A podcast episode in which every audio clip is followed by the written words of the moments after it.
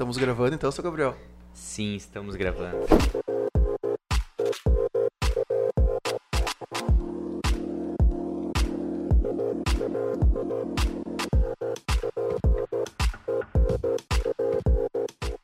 Laura Bier, muito obrigado pela tua presença. Bier Moreira, só vou te fazer esse pedido que o Roubadão tá nos ouvindo e se eu não falo sobre o nome dele, ele me... Ah, meu Deus! Ah, claro, Deus o livre, Deus o livre. Muito obrigado por ter vindo. Eu a gente tá nesse projeto aqui há um tempo já. E é uma honra sempre quando a gente recebe todas as pessoas que já vieram aqui, mas que abrem mão do seu tempo para vir ensinar os outros. Né? Que esse é o intuito da coisa aqui, é mostrar os caminhos que a gente fez. Porque é um programa longo, eu sei que nem. Sabemos que nem todas as pessoas, quer dizer, pouquíssimas pessoas vão ver na íntegra, mas quem tiver paciência vai aprender com os erros de todo mundo que passou aqui Não vai se arrepender. não vai se arrepender, porque assim, tu pode fazer as coisas certas e talvez não errar o que a gente já errou. Com Então, certeza. assim, cara, é só assistir. Então, obrigado mesmo por abrir teu tempo. Eu sei que a tua vida é mega corrida, mega coisas pra controlar, né? Uma família agora que aumentou. então, assim, obrigado mesmo por ter vindo aqui num dia muito especial, que nós estamos pela primeira vez com uma parceira chamada Red Bull. Eu amo! muito obrigado por ter vindo, Laura. Uh, O tempo é muito importante. Muito obrigado para Red Bull também, que agora começou a, a- uma parceira no podcast. Primeira parceira do podcast. A gente está aprendendo a fazer essa parte de comercialização, né? Que agora a Laura está aqui, vai poder nos ajudar bastante como é que isso, como é que isso funciona.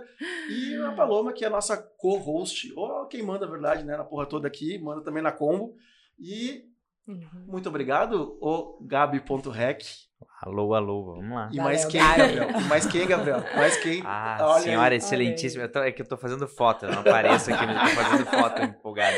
Dona Anne Bianchi, que edita esse excelente podcast. Ó. Não, Então, assim, brigadão mesmo, gente, por todo mundo. E não Bora sei porque eu falei todo mundo na real, mas vamos lá. Então, é. Laurinha, Às vezes é isso. a gente fala sempre a mesma coisa. É uma pergunta só. Na verdade, tu recebeu algumas outras perguntas aqui também, nós vamos fazer elas aqui no, no Instagram. Mas, filha de quem? Né? Até vamos justificar o sobrenome completo, Deus o livre. Filha de Tanara Régia Bier Moreira e Enio Lopes Moreira. Irmãos. Minha irmã, Juliana Bier Moreira. E, Um agora. filho, Pet, Baby Ah, Brownie. ah, E agora um sobrinho, Vicente. A coisa mais linda do mundo. Ah, como é que é a tua história? Aonde, quais são as tuas primeiras lembranças? Porque o nosso papel, meu e da Paloma aqui, é manter o storytelling. Porque a gente sabe que as janelas vão abrindo. Assim, pá, eu era criança, mas eu comecei a vender rapadura porque o pai, não sei o que, daqui a pouco vai embora. Mas a gente, o nosso papel aqui é manter a linha. Então, Isso vai me dando os gatilhos que vai me ajudando. É. Porque acabei de lembrar de eu vendendo sacolé na frente da igreja da minha fazenda. Então, o espírito empreendedor já tava ali, entendeu? É isso, mas é é exatamente isso que a gente quer ouvir, porque as pessoas são curiosas. E eu tenho uma teoria que é só minha, sem pesquisa, fundamento algum de pesquisa, mas é que hoje em dia. A gente até tá falando sobre isso agora, né? Antes de começar, que é o dedinho na tela. Tipo assim, eu vou. Meu cérebro desliga, eu fico passando a tela, e quando aparecer alguém que é um pouco mais, destacou um pouquinho mais, eu vou criticar. Uhum. Eu vou criticar, porque daí é mais, é fácil eu criticar do que eu fazer. Fazer. Né? Então, ah, a gente precisa dar esse empurrãozinho. Assim, o que, que eu fiz? O que, que eu decidi? Como foi? E é, a história é essa. Assim, o que, que tu lembra do começo da tua vida? Assim, qual colégio? Onde tu foi? Quantos anos tem diferença da tua irmã? Um ano e oito meses. Ah, juntinhas, juntinhas. Muito bom. Uma- Que nem vocês, né? Ah, Mas é quatro. Quatro? Ah, Mas- e... Tá. Você tem uma irmã, uma guria? Aham. Mas a gente é exatamente que nem vocês, coladas. Verdade. É, na verdade, a vida nos separou nesse exato minuto que ela está no Rio de Janeiro, mas eu tô tentando me recompor e fingir que tá tudo bem. Porque não tá. Quais são tuas lembranças, Laurinha? Assim, ah, colégio. Eu Ou tu estudei morou no- sempre em Porto Alegre? Sempre em Porto Alegre. Tive uma infância que meus pais tinham. Meu pai, na verdade, tinha fazenda da família dele em Tapes. Então eu fui aquela criança que eu ia muito pro campo. Então eu gostava da lida do campo. Eu era. Eu brinco que eu era o filho homem que meu pai não teve. Tá. Eu amava ir com ele pra lida, ir com ele pro tambo, ah, fazer, tipo, acompanhamento do. da- da- eles tinham vaca holandesa, né? Tinha tambo de leite. Então, eu era aquela criança mais moleca. Muito também porque eu comecei a jogar tênis com seis anos. Meu pai jogava tênis, né? Jogou tênis profissionalmente. Nós morávamos em Porto Alegre, na frente da Associação Leopoldina Juvenil. Então, era o quintal do nosso prédio, era bem simples, assim, não tinha nada de infra. Mas a gente era sócio do Juvenil, que era só atravessar a rua. Meu pai era sócio laureado, porque tinha jogado pelo, pelo juvenil. Então eu passava, era aquelas crianças que. Inicialmente eu estudava de tarde e, e ficava fazendo esporte principalmente tênis de manhã no clube. E depois, quando eu comecei a estudar de manhã, eu passava a tarde inteira. Não tinha celular na época, então eu era. Eu ia para casa quando a minha mãe me, me ligava pra telefonista, aquela que falava, atenção, Laura. Lembra dessa, dessa Claro, mulher que falava no juvenil? óbvio. Não me lembro até o nome dela, mas. Daí quando chamava, deu, tá, já era tipo sete da noite, era aquelas ratas de clube, eu ia. Eu ia, eu, daí eu ia pra casa, daí os seguranças me olhavam atravessar a rua, era tudo bem, assim, familiar, sabe? Mas eu era bem uma guria mais moleca, assim, que gostava de fazer esporte, gostava de ir pro campo, não, não tinha muito aquela coisinha mais. Mais até menininha que a minha irmã tinha. Ela fazia balé, eu jogava tênis. A minha irmã fazia curso da, daquela Ford Models e eu, sei lá, fazia outra coisa. E eu estava jogando campeonato de tênis, porque eu comecei a vida de atleta, que é o que eu atribuo muito, o meu viés, o meu lado empreendedor, muito nessa carreira de atleta que eu tive desde pequenininha, que me ensinou muito sobre ganhar, sobre perder, saber competir, saber levar na esportiva, ser comprometida, ter disciplina. Então, isso, assim, me, me resume muito, assim, a questão do esporte. E eu sou muito, assim, de vestir a camisa de tudo que eu faço na minha vida, então... Eu, desde pequena, eu sabia que eu queria ser tenista profissional, eu treinava pra isso, eu, eu não saía da quadra até acertar, tipo, eu era muito perfeccionista, assim. Eu fui super bem, principalmente até os meus 14 anos, era a primeira do Brasil. Eu vou ir falando rápido porque tu Não, vai não, me corrigindo. gente- não, mas a gente vai fazendo isso. tá? Até porque assim, agora tu deu um pulão pros 14 anos, que pra nós é um pulão aqui, tá? Eu vou voltar, tá? Isso, isso, isso, isso. Já vou voltar. Vou voltar ao sacolé, então, tá? Que aqui eu tava falando que eu era mais moleca, voltando à fazenda, que eu era, né, bem molecona também. A gente já tinha primos, a maioria dos nossos primos eram, só tinha uma prima mulher, o resto tudo também era guris, então a gente ficava sempre na, na brincadeira também. E tinha as missas de domingo, e aí os pais, assim, mais velhos, tipo, ah, vai te ocupar ali, vai fazer um. Vai brincar de sacolé, vai fazer miçanga. Então, eu já fui miçangueira, fazia os colarzinhos da Jamaica, vendia na saída do Bom Conselho, ah, fazia Sim. fazia o sacolé, a gente vendia na saída da missa, ah, vendia figurinha, vendia desenho, daí a, a nossa família comprava os desenhos, né, nessa época de fazenda. E eu estudei no Bom Conselho, né, praticamente a minha vida inteira até os- a, a oitava série. Era bem perto da minha casa, ia a pé, tinha, amava o Bom Conselho. Sempre fui uma pessoa que eu, acho que por causa do esporte também, do tênis, eu acabei não sendo aquela. Eu brinco que o Bom Conselho era, ele era um pouco mais. Ele estava bem com Enxeta, ele estava bem com Província, estava bem com Farroupilha, então não era tão aquela coisa do. Um versus o outro. É, não tinha. O Bom Conselho eu, diria que, eu dizia que ele era mais neutro, assim. Então, o meu relacionamento já começou muito forte. Eu não sou RP, sou formada em administração com ênfase em empreendedorismo e sucessão. Mas várias pessoas brincam assim, "Ah, achava que tu era RP. Eu, ah, tu é a melhor RP sem ser, sem ser formada né, em relações públicas. Porque eu sempre tive, assim, essa questão do relacionamento muito, muito forte. Nessas, nessas brincadeiras que tu fazia assim, teus tios, todo mundo já era empreendedor ou realmente era um comportamento familiar que aquilo ali foi levando? Porque, porque realmente isso vai te trazendo pro futuro, né? Quando tu vê hoje o que tu é hoje, faz muito sentido brincar disso. Né? Que é uma coisa quase natural para quem empreende. Aham. Tu vendeu alguma coisa quando era criança. Vendeu. Vendi. Vende- É natural as pessoas assim, cara, vende. ah, hum, Aí tu falou outro dado também, que é aos 14 anos, né? Que tu chegou a. a- Até os 14 eu era, tava entre a É, primeira do estado, sempre a primeira do estado. E até os 12 eu era a primeira do Brasil, tipo. Que momento que foi esse, assim, tipo, pá, agora tem que decidir? Ou tu sempre conseguiu levar o esporte e a, e, e a escola e os estudos? Sempre isso era, tipo assim, meus pais falaram pra mim: quer jogar tênis, a gente te apoia tu, em tudo, né? Só que tu precisa, tu não pode rodar. Quer dizer, eu podia rodar.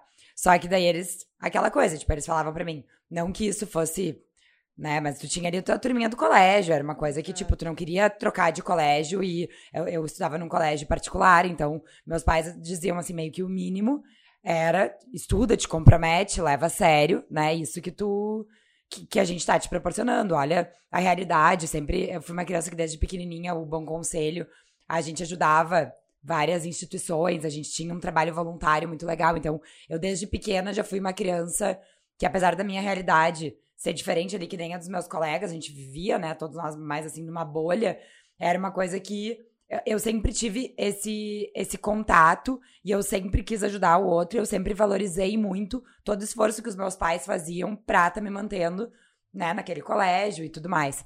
Então, meus pais diziam que daí, enfim, eu tinha que passar de ano, tinha que fazer, não, jamais parar de estudar pra seguir o esporte, pelo menos até o meu terceiro ano. depois, se eu quisesse, né, na hora de escolher a faculdade, parar, enfim, eles. Tu lembra assim, de alguma, em algum momento te questionar e o que, que te fez? Assim, ah, tu- porque quem é atleta tem que abrir mão de alguma coisa, porque Sim. no outro, no outro período tu tem escola, né? Então, assim, tá todo mundo, sei lá, indo pra praia, tá todo mundo indo pra festinha do fulano, tá todo mundo, ao invés de viajar pro interior, numa competição em Bagé, tá indo pra Exatamente. casa da fulaninha em Atlântida. Em Atlântida. Exatamente. Tu lembra dessas, dessas coisas, assim, o que, tu- que, que vem na tua cabeça, assim, o que... que- Eu Como é fui decidiu? muito, muito, muito feliz na minha, na minha carreira de atleta, porque ao mesmo tempo meus pais me deixavam muito à vontade. Eu sempre soube, assim, cada escolha é uma renúncia. Tu tá escolhendo isso aqui. Eu não fui pra Bariloche, eu não tive Ilha do Mel, eu não tive Porto Seguro. Pra quem tá nos ouvindo, eu não sei se, se, se- Eu não sei, eu acho que a maioria dos colégios tinha mais ou menos que Claro, esse, claro, claro, essa trajetória, né? case, que era dos 15, dos 16, 17 ali, e depois a viagem do terceirão. Sempre nessas viagens, que era no meio do ano, eu tava jogando o campeonato ah, que era o mais importante, né? Que era o Interfederações, que eu ia representando o estado pra Brasília. E o Campeonato Brasileiro, que era o brasileiro que mais valia pontos, que também era em Brasília. Então eram duas semanas de pura dedicação que tudo que não, não, não tinha a ver ali naquele momento era eu estar fazendo qualquer outro tipo de viagem. Eu nem queria, mas a gente se preparava o ano inteiro pra. Porque também era a chance de tu ter uma maior pontuação daquilo ali, de te classificar melhor no ranking, de tu conseguir mais patrocínio, e uma coisa também levando a outra. Então, eu valorizava outras coisas, eh, comparando, assim, mal comparando as minhas colegas que tá tudo certo, elas não tinham, daqui a pouco, algumas delas, esse- essa vida de atleta, e elas valorizavam outras coisas, assim. E eu era muito pra esse lado do esporte, sempre. Tá. E aí a gente tá. a gente, ah, no colégio, tu chegou a fazer alguma coisa assim. partic- Se bem que atleta é muito difícil, mas. Grêmio Estudantil, tu lembra assim, quando que começou a ideia de liderar alguma coisa? Né, Porque vender, já, tava- Aham. tu já fazia quando criança. No colégio, era dedicação, assim, cara, tem que bater o ponto no colégio, fazer o necessário e pau, ir no, e, e pau no vôlei. No vôlei, desculpa. É que no vôlei sou eu, pessoal. e tá com isso na Exatamente, cabeça. porque- Exatamente. Nós estávamos falando que agora. Nossa, É. é que eu sou Tu uma con- lenda con- viva retornando ao esporte agora. Não, já contei agora, né? Tu- Preciso de mais nada. Aqui, Conta Anny, Laura. Eu quero encaixar todos Conta os meus pra Laura troféus. como é que ficou depois do teu jogo da semana passada. Muito bem, de cabeça, de corpo. Eu não diria tanto assim. Não, mas eu joguei durante um tempão na minha vida e fiquei oito anos sem jogar. E aí, Por semana. quê? Ah, baixa aí pro momento psicólogo agora, né? Não, tô brincando. Eu joguei um tempão, assim, mas eu tinha certeza que eu, que eu ia fazer isso na minha vida. Não tinha plano B. Eu acho que tu vai me entender, porque, tipo assim, não existia. Eu nem lembrava que existia outra coisa no mundo, né? Sim. Eu, cara, vou jogar. E aí, no auge, tipo assim, no auge mesmo, eu já tinha, já tava com a carreira certa pro Rio, eu ia mudar pro Rio. E aí eu tive uma doença que ela não foi explicada por nenhum médico, assim, durou 31 dias. E eu tive várias, depois disso eu tive várias sequelas respiratórias. E aí eu não consegui voltar a jogar vôlei. Guria. E era no auge, era quando eu tava indo também pra, pro brasileiro, que eu tava indo entre o brasileiro, e eu não tava nem na minha categoria, eu tava na categoria mais Sim. velha, então eu tava assim, no, No auge. auge. Aí eu ia voltar pra ir na minha categoria, quando eu voltei, eu, eu fui diagnosticada, e aí eu não consegui ir, assim, mas eu tava muito mal, eu nem me lembro dessa semana, assim, e aí depois eu não consegui mais voltar. Eu fiquei um pouquinho, pouca coisa traumatizada, né? Eu Sim, falei, não, normal. vou pra área acadêmica, e aí vou me desenvolver. Mas aí agora eu pensei, gente, por que que eu não volto a jogar? Porque um monte de gente Boa. começou a mandar mensagem. Não, calma, que ela voltou a jogar. Ela ficou oito anos no Excel. Guria, que loucura isso. Aí no outro dia ela resolveu. Só que o que ela. Muito legal essa parte da história dela, assim, né? Que tem, tem que um sentimento de verdade, mas agora vem a parte do Vinhas. Aí, a minha parceira aqui de podcast e financeiro da, da empresa, Ai, ela. Eu disse, a gente tem visita técnica, porque um evento que nós, vamos- que nós vamos fazer, a combo. Eu vou levar todo, toda a equipe. Porque daí os, guris- os sócios estão todos viajantes, vamos nós, porque daí a gente olha o, lugar. Não, e tem um adendo. As visitas técnicas, eu sempre faço tudo pra ir junto. Mas eu quase nunca vou. E eu pensei assim, cara, Deus, o senhor está me ouvindo hoje. Me deixa quietinha sentada aqui. Porque eu sabia que se tivesse que, se eu fosse junto, a gente ia que ter no outro carro. E eu ia ter que ir dirigindo. e eu não conseguia me mexer. E eu, ai, vou ficar bem Não, quietinha. Olha subir a escada do negócio. e eu fui junto. Ou seja, fica o recado aqui, se vai fazer um esporte depois de muito tempo, legal, mas te dá uma preparadinha, uma alongada, uma semaninha de corrida, uma Não, coisinha. Mas básica. imagina seja ao pote. Eu- que não foi. Não, os primeiros 10 minutos eu falei, não precisava de mais ninguém na quadra. Eu levantava pra mim mesmo, podia atacar, podia defender e bloquear. Era uma loucura aquilo. Aí no 11 primeiro minuto eu ia infartar. Foi, foi exatamente isso. Assim, eu senti a dor do infarto. Eu falei, hum, se é assim, acho que eu tô tendo agora. Mas deu tudo certo. Ai, boa. 40. né? Aí, viu? Parênteses agora fica o adendo da, da. Porque assim, abandonou o esporte, qualquer esporte. Não é assim, ah, o vôlei. qualquer esporte. E aí ela voltou assim, mas que bom que voltou. E É, agora que Isso que mantém uma frequência. estou numa enfim, sequência. é. Agora vai Mas hoje já tinha dado uma estranhada no coração. Enfim, hoje quase a gente perdeu ela por causa do- dos, dos compromissos de vôlei dela, mas enfim, isso faz, são- faz parte. Mas voltando à tua vida, Laura, que é o que importa aqui, na verdade. São as tuas decisões e os teus esportes. Ah, em que momento que, assim, tá, ou é isso, ou é outro. ah, foi aos 14 anos ou não? Tu continuou ainda mais um pouco e como é que foi isso?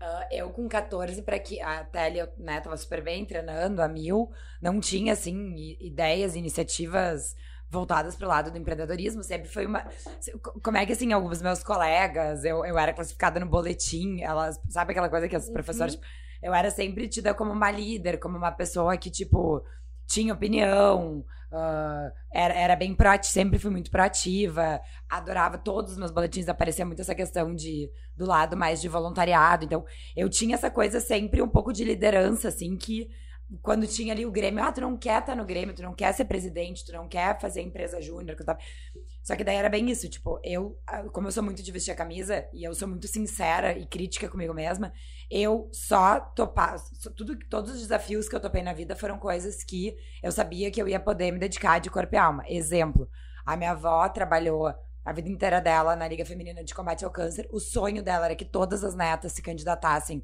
a ser glamour. Evidente que é, era bem provável, inclusive, que eu não ganhasse, porque eu não.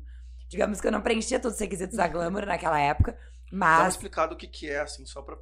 Tipo, vinhas, assim, que não, sabe, não sabia o que era cropped há, a, três a meses glamour. há dois meses atrás. A Glamour mudou muito, até participei do, do corpo de jurados agora no, na vez passada. Eu fiquei bem feliz com a evolução das gurias, com a preparação delas, tendo 15 para 16 anos.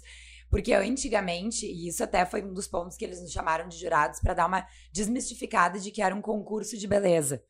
Tá? Então, antigamente, já, já infelizmente, ao longo, tiveram algumas. Que daí muito de um corpo de jurados, que às vezes era, sei lá, às vezes uma família mais abonada, às vezes uma, uma a, a mais bonitinha, entre aspas, o que, que é a mais ser a mais bonitinha. Então, era, era muitos.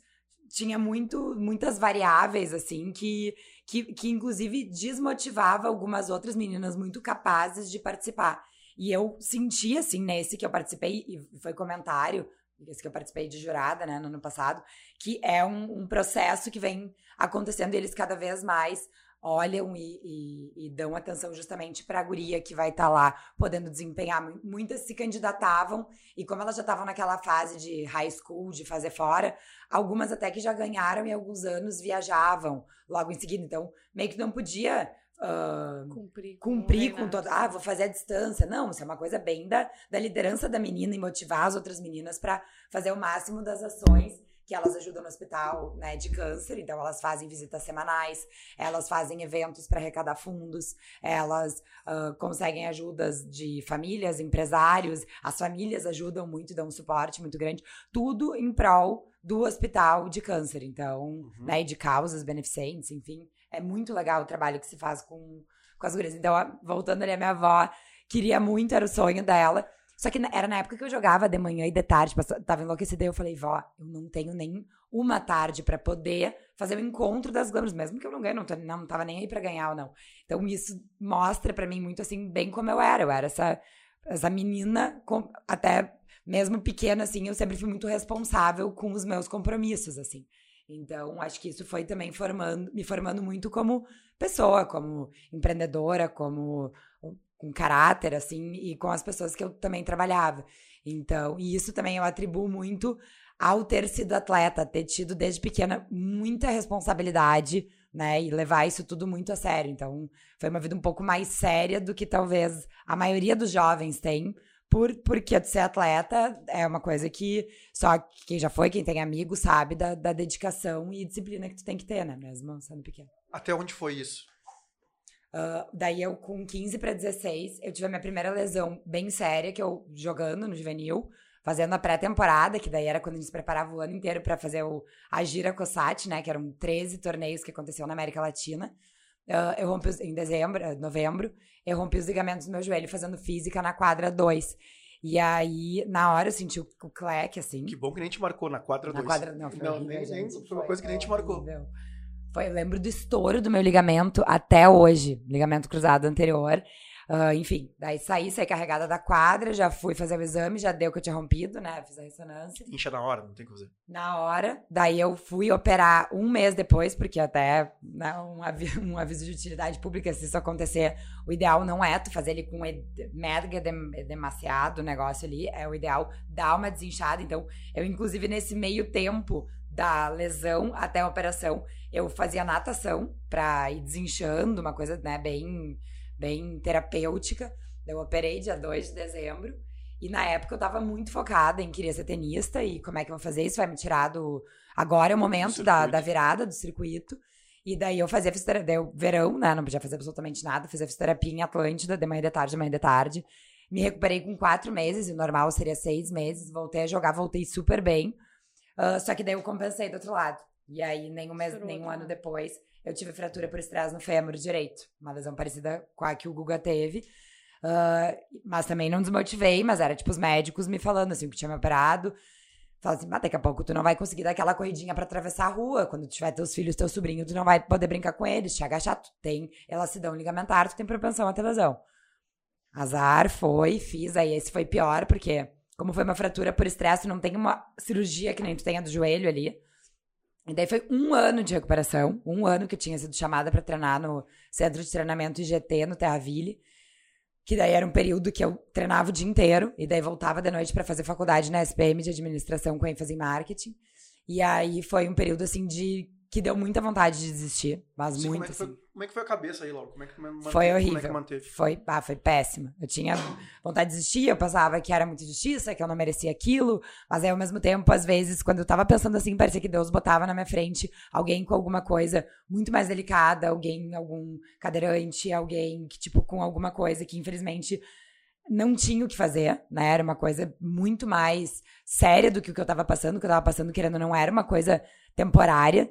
Então, aquilo ali, eu, eu chegava a ficar com raiva de mim mesmo por estar querendo desistir e, e daqui a pouco vendo que tinha pessoas passando por coisas muito mais delicadas do que eu. Então, era, era mas, mas era aquilo, tipo, eu, eu, eu posso sofrer também, e, e é- é- eu me cobrava muito isso também. não- muitas vezes eu não me permitia sofrer, eu não, então eu sofria meio que muito internamente, assim, não queria demonstrar.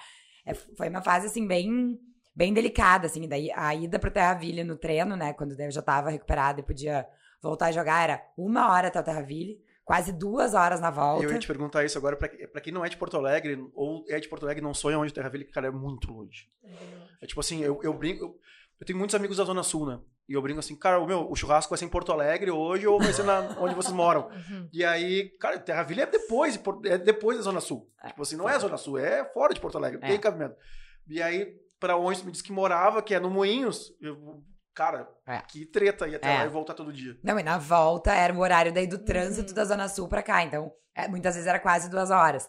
Daí eu chegava em casa, ia de roupa de treino, tipo pó de tijolo, pegava, minha mãe já deixava um sanduíche pronto e eu pegava daí meu carro, porque eu ia de van, e ia pra SPM.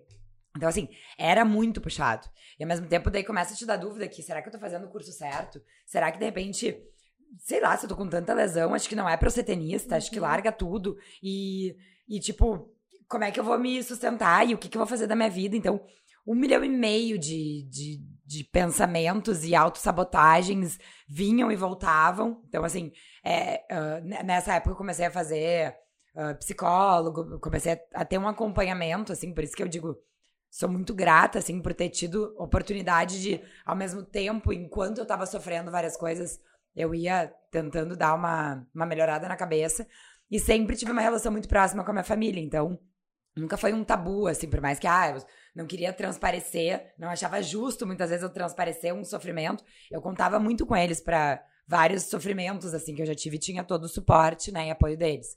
Daí nisso, eu estudei três semestres na SPM, consegui voltar a jogar super bem, e daí eu pensei, daí eu tinha. Várias pessoas me falavam, por que, que tu não faz faculdade nos Estados Unidos? Porque tinha. Aqui a gente tem pouquíssimo incentivo pro esporte no Brasil, infelizmente. Pra nossa tristeza, mas lá fora tinha muito. E eles precisavam sempre, como eu era do meio do tênis, tenista mulher, tenista mulher, em, em vários, ah, vários estados, assim, de, de fora, várias outras capitais e países. E aí eu tinha um melhor amigo do meu pai, ele e a mulher dele moravam em Miami e ele era coach. E daí ofereceram pra eu ficar na casa deles. Tudo isso também era aquela coisa de controlando um pouco os gastos, né?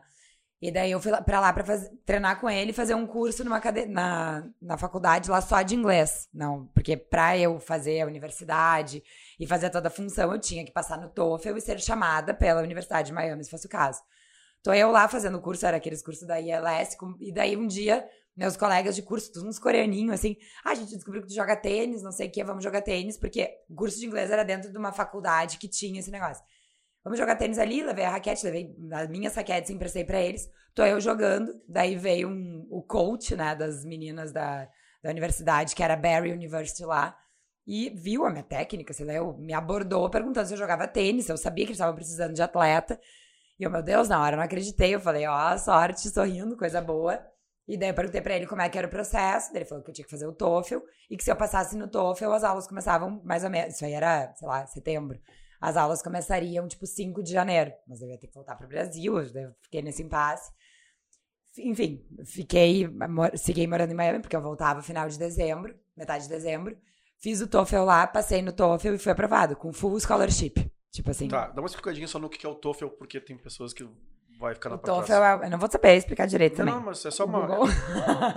Mas enfim, é uma prova lá que tu faz, tipo, um pré-requisito, que tu tem que entrar dentro de uma classificação que tem para cada uma das, das universidades, né? Que tem lá, e digamos, ah, a pontuação para eu entrar na, na- Eu não lembro, mas a pontuação para eu entrar na Barry eu tinha que tirar, sei lá, eu, acima de X. Se eu passasse, eu poderia entrar na. É tipo uma prova de inglês, é É uma aí, mega é prova isso de inglês. É, é isso aí, É. é isso aí. E aí, ah, sei lá, é tipo um Enem aqui, no, não. É, é, Tipo, é uma base de é, que, inglês. é, um é que me falta conhecimento sobre o base, né? Enem, na real, É. pra entender a pontuação que, que o Enem faz hoje em dia. Né? É, não por sei. ignorância Posso ter mesmo. falado uma. uma... Não, não, não. É, besteira de- é um certificado base, assim, é. o TOEFL, é. E aí, enfim, daí eu, eu passei, deu tudo certo, daí eu comecei a ficar desesperada, porque daí eu pensei, meu Deus, agora são quatro anos que eu vou ter que ficar morando em Miami. Na verdade, eu não vim preparada psicologicamente pra isso, não sei o quê. Voltei pro Brasil, que daí eu tinha já minha passagem, até pra me despedir da minha família. Ah, meu primo em medicina se formava, daí eu já tava com toda a família engajada nisso e tal. E eu lembro, dia 17 de dezembro, eu jogava handball no Bom Conselho. Minhas, minhas ex-colegas, ah, vamos jogar, não sei o quê. Fui de brincadeira, Ah. rompi os ligamentos do tornozelo. É Juro. sempre assim. Aí, né, É sempre brincadeira. foi isso. Então, essa, posso dizer que é uma das minhas maiores, é a minha maior frustração da vida. E aí Não, tem 17 anos. 17 anos. E aí, Sim. Tava É. com todas as dúvidas na cabeça. Aí, tipo, pá, um ano de angústia. Resolvi. Tá aqui a solução. É isso aí. E aí, ah, eu super transparente, liguei, chorava, desesperada, Claro. por que isso comigo, não sei o quê, vovó. Aí, ao mesmo tempo, pensando em destino, será que é porque não era pra eu ir? Ao mesmo tempo, eu, eu fiquei um pouco mais tranquila, porque eu acredito nisso. Pensei, Uhum. bah, não era pra eu ir, não sei o quê. Fui e liguei pro coach. E aí, eu liguei pra ele, falei, bah, tu não vai... Era Kid, eu nunca me esqueci o cara. E daí, eu liguei pra ele e falei que eu tinha me lesionado, que eu tinha rompido os ligamentos do joelho, não sei o quê. O cara foi um grosso comigo, falou que eu não não tava mais aceita na universidade, mas que, tipo, o sonho acabou. E assim, ríspido, isso, é. tchau. Mas aí, é o jeito deles, né? Práticos, assim. Tipo, aí, olha que bizarro. Ele pegou e foi assim, mega. Aí eu, todo mundo me falou exatamente isso. E aí depois ele me chamou no Facebook. Na época era Facebook, ninguém quase tinha Facebook aqui. Me chamou no Facebook e falou que as ligações todas lá são gravadas e que, que ele, tipo assim, tava muito chateado porque ele via muito potencial, que com certeza me recuperaria essa lesão de ligamento de tornozelo em uns três meses, e de fato foi mais ou menos o que foi. E que eu meio que dizendo assim, que eu tinha que ter dado um migué, que eu não poder, que eu não, não tinha como saber, né? E eu não faria isso, eu acho. Mas, tipo assim, que o que, que as pessoas fazem? Elas chegam lá lesionadas. Olha, essa é uma curiosidade. É as pessoas, eu não vou generalizar, mas que tem muita gente que se, se lesiona, se acontece qualquer coisa. Tu chega lesionado na universidade e no, tu, no teu primeiro dia de treino, na quadra, tu finge uma lesão, rompi entrando aqui. Os caras te bancam simplesmente tudo, fazem todo o teu tratamento, tu segue jogando, tu é aceito. Daí ele falou, como tu me falou, essa ligação tá gravada, não tinha nem como eu te aceitar, tinha que ser grosso, tinha que ser mas isso. aí tu dormiu tranquilo. É, Não, tu- super tranquila. É. Mas achei muito bizarro, assim, que é uma coisa que, que tu vê que tem muitos macetes, assim, porque a galera se desespera, meio que a chance da vida, tu ter essa Claro. full scholarship lá de quatro anos, que tu literalmente, tu ganha, tu não gasta um centavo, tu ganha livro, tu ganha alimentação, estadia, tudo, sabe? Fora o que tu pode ganhar jogando pela universidade. Mas eu já pensei que não era pra eu ir e tal, daí eu segui ali a faculdade na, na fiz administração três semestres na SPM, e daí eu comecei a cansar de estudar de noite. Eu não, não tava funcionando ali pra mim, não tava rendendo. E daí uma amiga minha tinha se formado, a Lélia Strogo, tinha se formado em administração com ênfase em empreendedorismo e sucessão. Meu pai já tinha uma empresa que organizava eventos de esporte há mais de 30 anos. Eu amava trabalhar com isso. Eu pensava que eu queria trabalhar com ele. Ah, e daí eu pensava, bah, é sucessão, acho que de repente, né, pode ser uma boa. Empreendedorismo, eu gosto. Ah, e aí, o marketing ali eu já me achava bem marqueteira. Claro que eu não sabia aquelas coisas, de Kotler e 5 Ps, tipo, muito ali do que tu vê mais na prática, mas aquilo ali pra mim não. Eu pensava, ah, depois eu faço um pós em marketing, faço um curso, uma coisa mais específica. E aí eu migrei pra PUC, porque era a única faculdade da PUC que era de manhã, que era a de empreendedorismo e sucessão. E eu acabei me formando na PUC em 2016. Agora não me lembro, acho que me formei em 2017. Ahn, foi. Já trabalhava no, no, no início lá no Barum. Claro, Desde o início, né? Da época Claro. do Vico Croco. claro, claro, óbvio. Do, do GAD. Ah, ah, óbvio, né? Aliás, aliás, encontrei o Gad na academia esses dias. Sério? Claro. Que demais. Eu, tu lembra, não sei se tu lembra, a minha formatura foi o primeiro evento do Bar 2, que Pode. não tava aberto ainda. Era, Teve uma encrenca de prazo, teve alguma, teve alguma coisa que aconteceu. Eu, eu lembro da Era o que- operação. O que que acontecia? Foi uma conversa com o GAD no Complex. Eu ia me formar dia 13 de janeiro na minha colação, alguma coisa assim. Ah, e aí, foi no dia, inclusive, da Boate Kiss. A minha... Foi bizarro a minha Não, formatura. Laura, isso é 2014. Então foi isso. Me formei em 2013. Isso É. aí. Tá, eu falei de 2013 e 2017. 2013 foi. Me formei ali, tipo, dezembro. A minha colação era janeiro de 2014. Tem certeza, né? Que a Kiss foi 2014? Sim, assim, assim é, não tenho certeza, tá? O Não, ano. isso, 2017 foi o primeiro ano da Casa Roubadinhas. Lá. Porque 2000, e, ah, assim, a Farms é 2010, tá? Inaugurou em 2010. Ela. O Barum é 2013, eu acho. 14 era o primeiro ano. Isso aí. É isso aí, o verão de Isso 14. aí, verão de 14. Verão de 13 é o primeiro ano. É, vi- Verão de 14 é, é o 27 de janeiro de 2013 o incêndio do É isso aí. Então, foi aí que foi minha, minha formatura. É isso aí. Tá, é foi isso aí. nesse, foi no primeiro verão. E aí tinha os prazos lá, que eu não, não tinha nada a ver, mas eu lembro que tinha dado uma atrasadinha na abertura do Uhum. bar. E aí eu ia me formar no mesmo dia do Meca. Era sábado, o Meca era sábado. E aí o GAD veio assim, pra- e, e era muito tipo assim, a galerinha que eles chamavam mais pro VIP, uma coisa, sei Claro, lá, quem sim. ia ganhar os negócios. Que tem Era- até hoje, faz 10 anos. É, era meio que quem, praticamente a lista da minha formatura. Os, Muito car- os cartões. os cartões. Mas... E aí, várias pessoas começaram a dizer que não iam no Meca porque tinha formatura. E aí o GAD veio pra mim. Ali eu acho que foi uma das minhas primeiras grandes negociações. E aí o GAD veio pra mim. Ali foi muito interessante, porque o GAD me apresentou o pro- daí o projeto do Bar 1, Bar 2, Que era Complex Atlântida, na verdade. que era. Complex Atlântida. Porque tinha o Complex Porto Alegre, tava se abrindo o Complex Atlântida e eu não tava nessa jogada aí. Ah, tá. Porque eu entro em 2014, porque eu não era sócio do, do Barum. Os guris me contrataram como um gerente geral. Isso. Porque lá tava. tipo Assim, os guris eram geniais nas ideias e faltava alguém pra. Meu, quantas latas entrou, quantas latas saiu, quantos funcionários chegaram. Assim, cara, vamos organizar isso aqui. Chamo o Vinhas. E eu entrei, depois com o tempo fui virando sócio. Ah, mas 2013, eu na, inaugura- na inauguração não tava, porque eu era do outro grupo. Eu tava na Sete, na Pink. Isso. Eu tava no grupo. Aham. no Exatamente. E aí o GAD me deu, assim, inclusive, um panorama de Atlântida que talvez ali ele possa, inclusive, ter plantado uma semente que, eu, que veio a reverberar depois, eu pensando em coisas pro, pro Roubadinhas lá na praia, entendeu?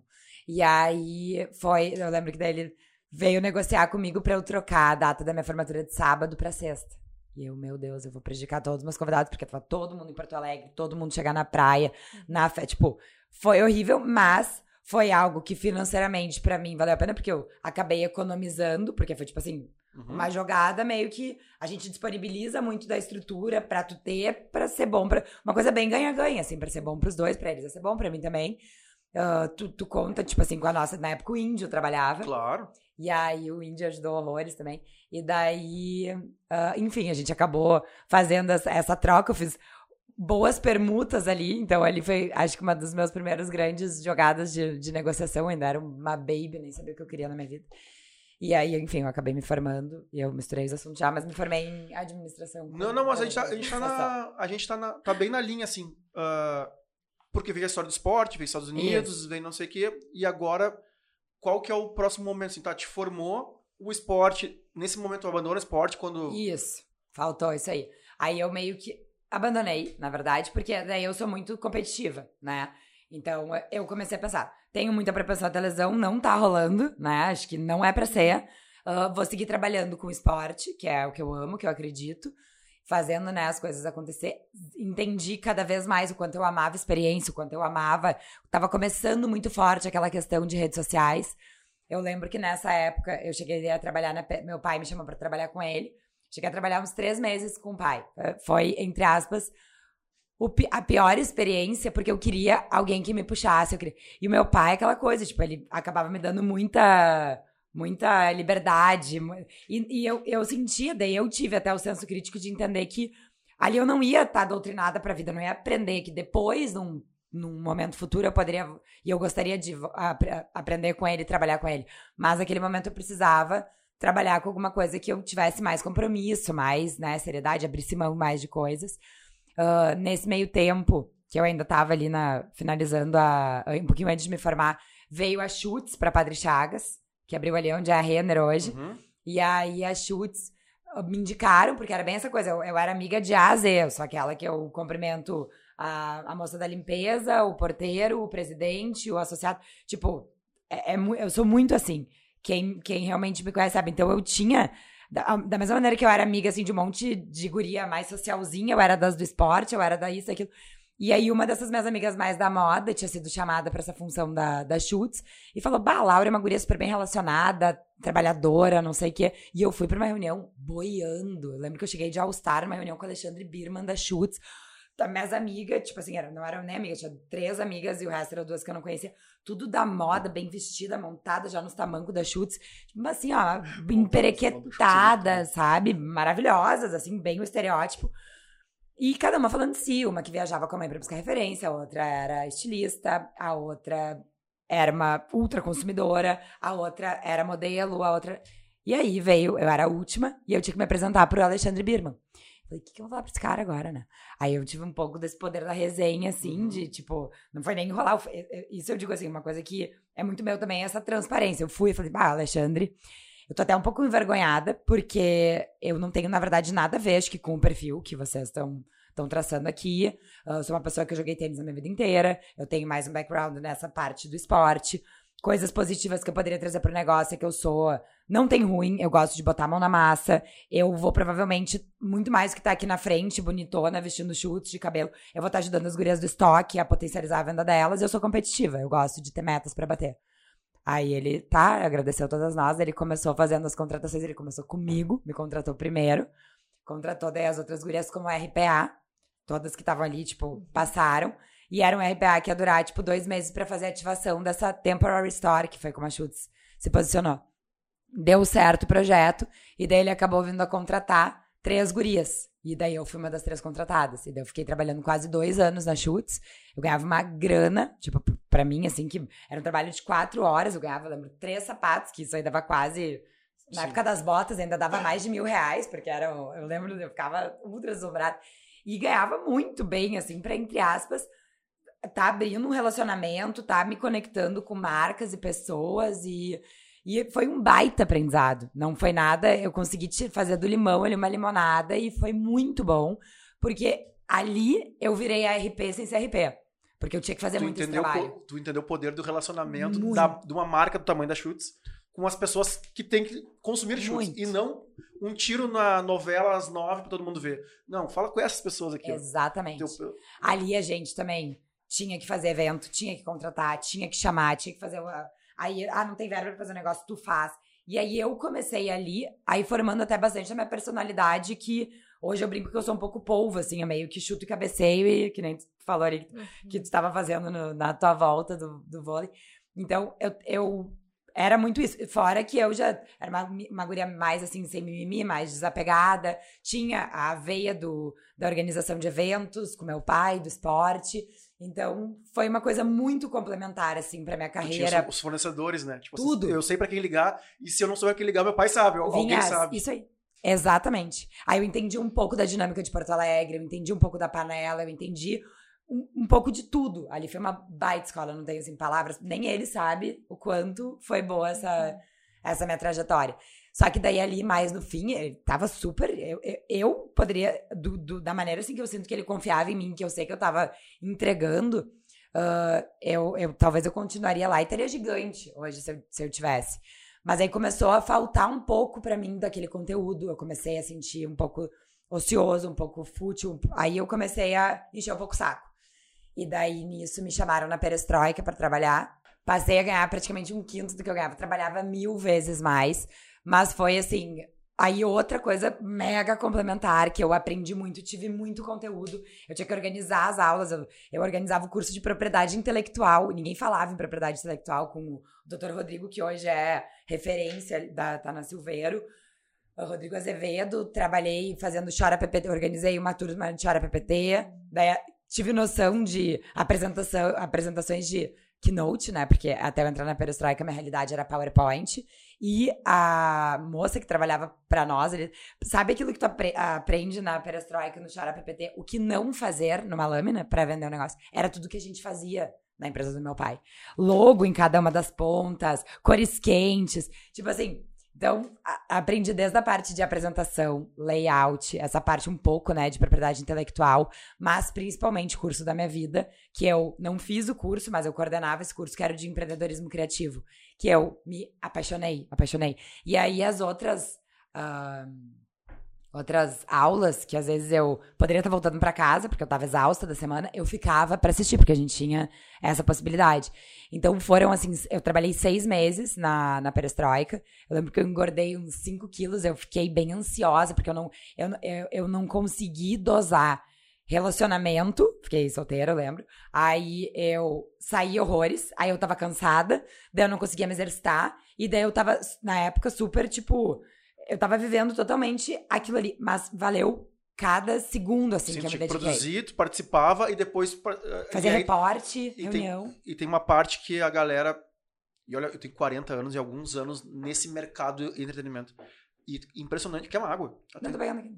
Ah, impressionante o quanto eu tô aprendendo isso agora. Tudo isso que tu falou, assim, que tu teve lá com teus 20 e nada, eu tô aprendendo agora, porque as marcas ah, falam comigo na agência, né? Cara, tem reunião com o Espírito Santo, tem reunião com o Chili Beans, cara, e só agora que realmente, assim, eu tô entendendo qual que é o poder de ter um evento de 12 mil pessoas para essas marcas. Aham. O quanto a gente economiza. Diz, cara, teu público tá aqui, ó. É esse aqui. Qual, de que jeito tu quer falar? Tu quer só te expor, tu quer te relacionar, tu quer que as pessoas toquem, tu quer uma experiência. Agora que a gente tá aprendendo o poder de tudo isso aí, né? Como... Exato, e querendo ou não, vocês, com os eventos que vocês têm, você tem um cardápio de opções, né? Sim. É tipo assim, tu pode pegar uma cota master e tu tá te comunicando de todas as maneiras, tu pode nichar e fazer exatamente voltado para um lado. Então, também vai muito do poder de comercialização de vocês e encantamento. Eu vi aqui a estrutura de vocês, tem arquiteto, deve fazer o projeto, layout, o cara se vê ali. Isso é muito importante. Isso eu aprendi muito na perestroika, nas apresentações, nessa parte de empreendedorismo criativo ali. Tinha as frases no final de várias aulas mega inspiradoras, assim, que tu fazia de tipo, toda essa parte de filosofia ganha-ganha. Isso eu falo e é um- uma das, das coisas primordiais, assim, toda vez que eu vou fazer. Se não for assim, não faz sentido. E não é da boca pra fora, como eu já tive a infelicidade de falar com pessoas do mercado que dizem, ah, eu sou do ganha-ganha. Mentira, não é. Tem muita gente que não é, que diz que é, mas é bullshit, assim, não, não, não é nem perto de ser. As pessoas, muitas vezes, elas acabam olhando só pro seu lado, e por isso que eu digo que são projetos que eles, muitas vezes, eles não têm uma continuidade, eles têm um... um tu, tu já vê o lançamento de um projeto já com o prazo final, porque o cara não tá pensando a longo prazo, ele tá... E eu sou uma pessoa muito de plantar para colher. Tem, teve vários projetos que eu, na minha vida, eu entendi, eu tive a percepção e o feeling, isso. Eu sempre trabalhei muito com essa coisa de energia, então eu acredito nisso. E eu. E não adianta, óbvio, vai ter vezes que a gente vai quebrar cara, vai se decepcionar, mas acreditar bastante nisso, se tu sente que tu tem essa, essa sensibilidade, eu acho que é um baita trunfo, assim, que às vezes as pessoas não confiam no seu próprio taco nesse sentido. E isso pra nós já é um, um baita direcionador, assim. Então tu tem, tu sentiu, claro, nada vai cair no teu colo, tu pega, tu vai atrás. Só que a partir dali tu já tem quase que uma, um norte pra onde, né, tu pode seguir fazer. a- É que isso, isso aí é um, é um papo que a gente tem, já tive diversas vezes, né? Um monte de sócios que tem. ah, e tem uns que falam assim, cara, não me movo se não cair um real na minha conta. Eu não sou assim. E tem outros que falam assim, cara, vamos se atracar. Vamos se atracar e vamos fazer. Tipo, Isso aqui é isso. O podcast é isso. Vamos, vamos, a gente, É botar a Isso- cara. a gente tá fazendo aqui. Assim, cara, fechamos a primeira parceria agora porque eu não sei vender. E o culpado disso, tanto que tem meu nome, né? mas assim, eu não sei vender. Então, todas as reuniões que eu tenho são todos aprendizados. Eu tô sempre tentando aprender. Porque eu tenho a síndrome do patinho feito. Cara, tá, é legal, mas não é tão legal assim. Tipo, por que, que ele vai vir comigo e não vai? Exatamente. Tá louco, E- e os- mas os eventos. Não, mas é. mas os eventos são assim. Se tu vê, tu vê o retrato do- dos patrocinadores, se tu pensa assim, cara, quem que tava na feijoada? Cara, tava a Ambev, tava a Red Bull, que são parceiros de, de sempre, e são parceiros tradicionais desse setor. Não tem nenhuma inovação. Não tem uma, uma empresa de viagem, não tem, não tem nada. entendeu? Porque a gente não. A gente, a gente é fechado para dentro. Eu sempre brinco quando eu vou falar com alguém sobre a, a Combo em si, ou qualquer outro projeto, mas a Combo em especial. Todas as agências de eventos, o que, que elas fazem? Assim, um plano. Cara, vamos fazer a festa do copo de vidro. Aí ela calcula quantos copos de vidro, a estrutura, isso aqui vai, vai custar 2 milhões. Aí chega na Laura Bier. Laura, tu que tem a conta da Ambev, não sei o que, tem meio milhão pra me dar pra fazer o evento, não sei o que? Tenho. Gabi, tu que tem a conta da Sony, não sei o que, tem um milhão pra fazer o evento do copo de vidro, que vai, aqui vai re- vai reverberar, porque milhões de pousos. Ah, meu, legal, tenho. Paloma, tem mais meio milhão pra fazer porque tu é do, da Apple? Tem. Aí o cara faz o evento. Nós não. A gente sempre sentou na mesa, aquela mesa que tu viu ali. Claro, não é a mesma mesa, mas Uhum. é a formação há 15 anos. Cara, ia ser irado se a gente fizesse festa do Jeep. Sim, sim, sim. Tem que ser unânime. Sim. Ah, tem que ser unânime. Unânime. Sim. E são cinco. São- é. Então, assim, faz, faz. Então vamos fazer. Só que a gente faz com, o nosso dinheiro. A gente não sai batendo de porta em porta. A feijoada nasceu assim, que é o nosso maior produto, todo mundo conhece. E eu, por exemplo, assim, a gente tá fazendo um evento novo agora com os guris do Rancho, pra fazer um evento, um Rancho Meat Festival. Cara, o patrocinador vai ter, mas não, a gente não foi atrás, Mas- entendeu? Não, não tem um comercial feito, por mais que a gente saiba que tem que ter. A gente Uhum. tá nesse processo agora de construir. Mas a gente não tem essa veia ainda. A gente não sabe fazer isso. Não é expertise de ninguém que tá aqui dentro. A Entendi. gente tem outras coisas. De entregar um evento no padrão que foi a última. De vir uma Espírito Santo bater na porta. Vir uma Claro pedindo na porta. É o, é- eles estão chegando. Eu- hoje eu ainda falei com os guris assim, cara, tem noção que se a gente tivesse noção. alguém fazendo isso, e não porque eu sou o cara também que faço isso, mas também faço a operação. Então tudo que chega na mão de alguém lá, passa pela operação. Sim. Na última feijoada tinham 1.143 funcionários. Que isso? 1.143 funcionários. Anotados, assim, ponto. O cara, a gente escalou a empresa, o cara assinou o ponto, assinou, então a gente pagou 1.143 no dia. Fora as pessoas que trabalharam Na- nos 10 dias da montagem. chocada, gente. Então, assim, cara, tem muita coisa pra fazer. Muita coisa. Mas é legal estar conversando com alguém que tem expertise. E amanhã vem a Débora aqui também. tem- Bah, Débora, é muito legal. que vem aqui. Porque, na verdade, vira meio consultoria aqui também, né? Porque o cara fica vendo, fica vendo assim, cara, como é que eu não faço isso? Claro. Sabe? Como é que Você não. tem a faca e o queijo na mão. Você tem os produtos, tem o público, tem a audiência, Não, tem os bares, tem a casa noturna. tem o renome, tem a credibilidade, vocês entregam. Isso é o que as empresas buscam hoje. Tem o é relacionamento, poder de conversão. É. É. só, muitas vezes, acreditar também. É exato. É, é foco, na real. É foco, é foco nisso. Eu digo que as pessoas têm crenças limitantes. Uhum. Tu já falou aqui umas duas vezes que coisas que eu já percebi que, tipo assim, tu tem a síndrome do patinho feio, tu não é capaz, tu não é comercial. Tipo assim, tu tá gritando pro universo que tu não é. Tu não. não mas se, ou tu muda, né? A maneira até. Não, não tô querendo que tu seja, tem gente que não leva jeito. Mas, assim, tu nunca fez nenhum tipo de especialização, algum tipo de consultoria ou algo pra ver se tu é. Tu foi tu te encaixotando dentro das um milhão e meio de tarefas que tu tem, que eu sei que tu tem e que tu faz muito bem, e tu é referência nisso, mas talvez, quem saiba, tu também possa fazer. Outro, ou talvez não, e está tudo bem. Provavelmente vai ter alguém que possa fazer isso. Mas tu só, na minha opinião, humilde opinião, tu só pode dizer que tu não é se tu já tiver. te- Ou, por exemplo, assim, a vez que tu tentou, tu vendeu. Sim, mas ainda é ah, por demanda contrária, vamos dizer. Ó, tu- olha só. Não, não, mas não, não é. É que eu não. Ele eu, não O esforço, aceita. o esforço, né? Não, não, é que Esforço não. Eu, eu não. É eu, só porque eles queriam muito, mas eu sou. É, é que não mas é isso, a gente não bate na porta dos outros. Ainda. Mas tudo bem. Não, Eu respondendo. maravilha. Isso, Vocês têm produto que vocês não precisam bater na porta dos outros. Atualmente. Isso. Imagina se vocês batessem. exatamente. é isso aí. E tu, daí o que é isso que eu acho? Que tu. Aqui, eu se achando, né? Não, mas. eu que eu acho. começo, a gente não tem mimimi. Tanto de lá pra Não, cá, mas é que pra eu lá. acho que é bem isso. Tu tem que acreditar. Vocês poderiam fazer quase que um- uma brincadeira, uma dinâmica, sei lá, eu não, eu não tenho experiência pra pra sugerir isso, mas justamente pra de repente ver, às vezes, dentre ali vocês, tem algum comercial enrustido e que nem sabe que é. Uhum. Entendeu? É às vezes fazer uma, uma tentativa, é dentro de tipo X projetos que tu tem na mão, ou X cotas que tu tem pra tentar vender. Vamos fazer um experimento. E aí tu vai lá, vai tentar vender, daqui a pouco tu vai dizer, pô, sou melhor comercial do que eu pensava. Ou tipo, tu pode duplar com alguém, passar pra alguém. Eu faço muito isso. Eu sou bem comercial, só que eu, eu digo, a nossa equipe é super enxuta, né? Mas a, a- eu tenho a Suelen, que ela trabalha ah, colada em mim. O que, que eu saio? Eu saio da reunião, fiz, praticamente vendi, agora eu tenho que formalizar. Eu odeio escrever e-mail, eu não leio e-mail, eu tenho, tenho uma crença limitante, mas é. Eu já sei que eu não funciono. Porque eu passei a ser uma pessoa que eu não dava retornos. Que eu, e daí eu pensei, não, mas eu não sou essa pessoa, eu sou super comprometida, eu sou responsável, eu só não lido bem com e-mails. Mas eu lido bem com áudios, eu lido bem com ligação, eu ligo bem, lido bem no tete a tete. Tenho pessoas que podem fazer isso. Não tem problema. E, e daí uma vez eu lembro que eu tava numa reunião do Delivery Center, eu acho. E daí me falaram sobre o cara que tinha criado a. Ele era um dos sócios do iFood e acho que ele tinha criado na época a plataforma Sup- Superplayer, se não me engano, era essa pessoa. E aí eu falei, ah, porque eu sou do e-mail, ai, que, que absurdo eu tá falando isso. E daí a pessoa que tava falando comigo na reunião, não, o meu diretor, o meu chefe, não lê e-mail. E aí eu passei a entender que cada um tem uma dinâmica de trabalho. E tu não tem.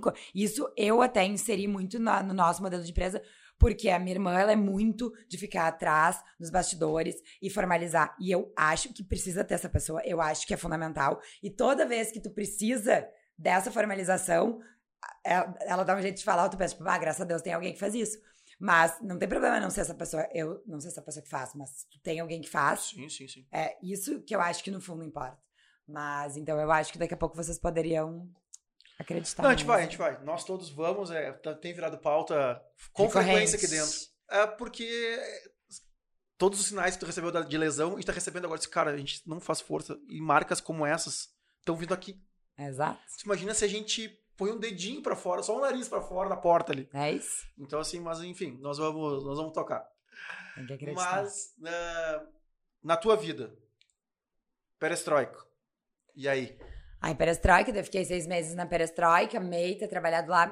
Mas aí, quando eu tava lá, no finalzinho, assim, do curso de empreendedorismo criativo, eu falei, quero parar de trabalhar pros outros, quero agora focar no meu negócio, que era, né, o negócio da minha família. Tive... Aí fui lá, criei página do Facebook pra, pra tênis na época, comecei a trabalhar no comercial com meu pai, vendendo a parte das cotas. E aí, junto disso, eu tinha, eu criei a minha primeira conta, Laura Bir Moreira do Instagram, na Perestroika, que eu só criei porque eu estava na Perestroika, porque eu sempre fui aquela pessoa, nunca fui muito de escrever, nunca tinha Twitter, não, não era a ligada da, Uhum. das redes. Mas aí na Perestroika era uma coisa que toda a galera tinha. Tipo, a gente era os primeiros, assim, da galerinha quase que até o Instagram. Depois, várias amigas minhas foram ter. Então era uma coisa bem dessa galera mais. Tinha que ser convidado, tinha alguma coisa assim. É, nem me lembro. Mas era uma coisa bem, bem nichada, assim, bem exclusiva. E daí ali eu já comecei, daí eu postava umas coisas, é, tu vê meus posts, e eu não sou aquelas que eu vou deletando, eu vou arquivando. Então tem a minha timeline inteira, tem a minha vida no, no Instagram. ali. Eu postava muita besteira. Alô, você futriqueiro, Ah, futriqueira. vai, vai, olha. vai, olha que é, é muito engraçado. E lá no início, eu era aquela pessoa que de 10 posts, 6 eram de comida. Eram os nachos do texanos lá do, do Complex, era açaí, era sushi, era sushi no meio da. E eu sempre nessa, em torno dessa questão da gastronomia. E aí, uh, várias pessoas brincavam, né? Eu tinha um Lara Moreira e eu postava as comidas ali. E várias pessoas brincavam, bah, eu não. Eu vou parar de seguir, porque tu posta esses, esses absurdos a qualquer horário. E, tipo, eu pensava, bah, que merda, né? Eu não sou uh, chefe de cozinha, não tenho restaurante, não tenho nada, eu tô aqui postando um monte de comida. E daí, na época, o meu namorado, na, época, me chamava de rainha da roubada, ele e os amigos dele, porque a gente tava, sei lá, eu comendo qualquer coisa, e aí, ah, roubadinhas, não sei o quê. Virou meio que um apelido carinhoso da galera, e a galera usava como termo, dar uma roubada. Ah, a gente tá no, bar no barranco comendo churrasco, qual vai ser roubada? Ah, na Copenhagen tomar o cappuccino que explode chocolate, comer a torta de sorvete, comer não sei o quê. Sempre era, até mais com o viés do doce, mas era sempre dar uma roubada na dieta. E daí, com isso, eu pensei, ah, vou criar um Instagram só de roubadinhas, das roubadinhas que eu gosto de dar na dieta, porque eu acho que a vida é muito curta pra gente errar nas calorias que a gente tá roubando. E eu via, dava, era bem nesse iníciozinho, começando a pugliese, e uma coisa muito neurótica, assim, de que eu via no, nas redes sociais. Era uma coisa muito, tipo assim, ou tu é muito gorda e só come merda, ou tu é muito magra e ou muito sarada e só come fitness. E eu pensava, não, eu discordo disso, porque, tipo, tá, eu não sou nem muito magra, nem gorda, eu sou, tipo, meio que meio termo, mas eu como muita porcaria e eu gosto de me alimentar saudável e eu acredito no equilíbrio. Eu acredito, principalmente, que se tu te exercitar, dá para compensar a vida, dá para ser mais leve, tipo, conte suas bênçãos e não as calorias, brincava umas coisas assim. E daí nisso comecei a, a criar o Instagram, botei o nome, e aí tudo que eu saía para comer, eu postava ali. Nem tinha stories na época. Então eu só postei no meu Instagram, Laura. Galera, nunca mais vocês verão aqui post de comida. Agora, quem quiser seguir as minhas dicas de lugares que eu gosto de comer, qualquer lugar que eu for, segue roubadinhas. E aí foi a coisa mais orgânica, mais bizarra, que deu tipo um boom. Em menos de seis meses, daí eu saí na capa do Dona. Eu tava criando a ideia de fazer uma websérie junto na época com o MP4. Eu criei uma linha de camisetas com a Brasil Sul, porque daí eu já tinha um bom relacionamento com várias marcas. Sim, que daí vem toda a escola. vem. Exato. Vem, desde... vem, vem, o legado, né? Uhum. Vem aquilo que é muito também aquilo que eu digo. Muito é do que tu vai construindo e dos vínculos que tu vai fazendo e sempre entregando, sempre sendo comprometida. Então, entre aspas, sem querer, eu fui fazendo um filme, fui criando um nome mas sem intuito algum, sem pretensão alguma de ser nada na vida voltada para isso, né, de meio de eventos. Aí eu lembro que eu, ah, as pessoas gostavam do público que eu atingia, então ah, vai fazer uma inauguração da Gap no Barra Shopping, a Pat Leivas me chamou na época.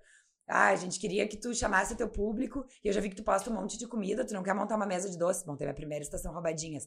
Dali eu comecei a fazer várias pra, tipo... Mas da onde veio, da onde veio esse insight, tipo assim, de não chamar a doceria da Paloma e faz, faz aí e botar tua marca lá? Perfeito foi justamente que eu ia nos casamentos, eu comia, sempre fui a louca da mesa de doce. Eu sou aquela que eu tô na mesa, chega a minha amiga e diz assim: tá, tu que já comeu praticamente todos, qual que tu me indica, né? Justamente, qual a pessoa quer comer, só que ela não quer errar. E daí eu sempre era curadora, já fazia um processo de curadoria ali sem querer. E daí eu tinha já os meus que eu era viciada. Ah, eu gostava do não sei o que do Max, eu gostava da Mil Folhas da Nana Pereira, eu, gostava, eu não gostava da Mil Folhas Adoro hoje em dia do Diego Andino, mas eu lembro que na época as pessoas, ah, Diego Andino. Eu dizia, bah, da Nana Pereira é melhor, do Diego Andino eu gosto mais dessa. E, e, porque eu ia provando muito. E aí, nesse meio tempo, várias pessoas começaram a mandar coisinhas pra minha casa. Aí a dona Maricota, que não é a mesma de hoje em dia, é a Mari, né? Que foi quem começou. Ela criou aquele docinho que explodia na boca. Eu fiz esse post pra ela ele, ele entrou num. Ele bombou demais. O negócio dela. É, ela sempre conta essa história também, que esse post que eu fiz super espontâneo, só tendo ganho uma caixinha de doce dela, praticamente ressignificou o momento que ela estava voltando de Garopaba para morar aqui. Então, eu comecei também a fomentar o ajudar o pequeno empreendedor sem querer.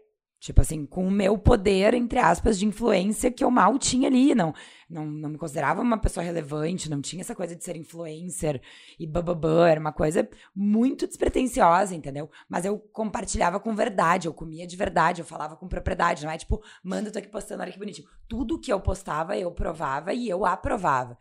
E aí eu pensava, bah, na verdade, guardadas as proporções, eu acho que a melhor mesa de doces que eu comeria seria uma que eu fizesse. Não eu produzisse, porque eu não sou doceira, mas que eu escolhesse o melhor brigadeiro daqui, a melhor folhas daqui, o melhor merengue dali. E ali, quando eu, eu tava mais ou menos já seguindo essa linha, eu tive uma reunião com a Paty, a gente falou sobre isso para eu levar ao público, e daí eu comentei que eu poderia fazer isso. E dela disse, bora, vamos lá e vamos fazer. E eu nunca vou esquecer, meus primeiros negócios, eu, pra, eu postava as marcas, eu não pagava o, o cento ou os dois centos de doce, e aí, sei lá, tem uma verba de mil reais pra ti.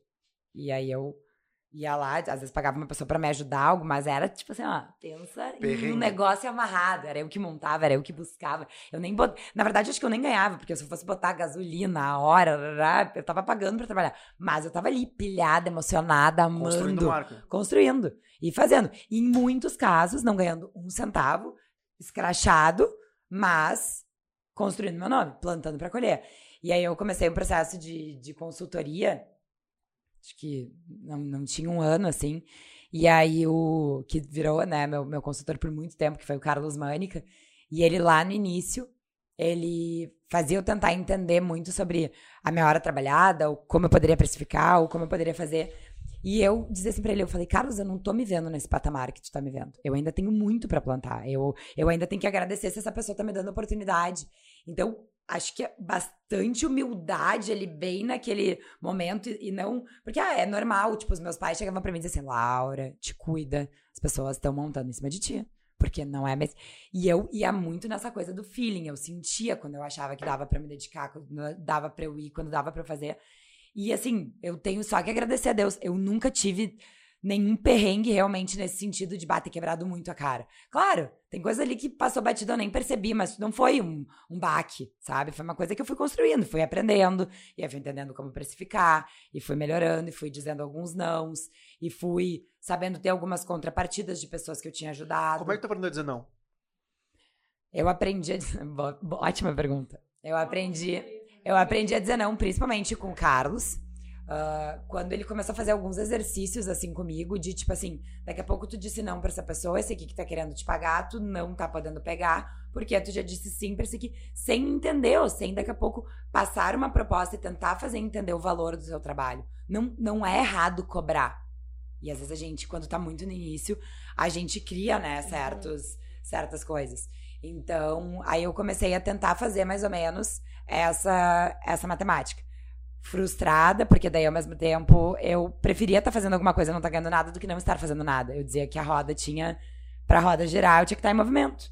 E eu falava, enquanto eu não tiver, sei lá, filho, tipo, várias coisas, enquanto eu tiver tempo e gana e, e vontade de ir lá e fazer, e eu senti que eu não tô sendo explorada, sei lá, eu, eu vou fazer.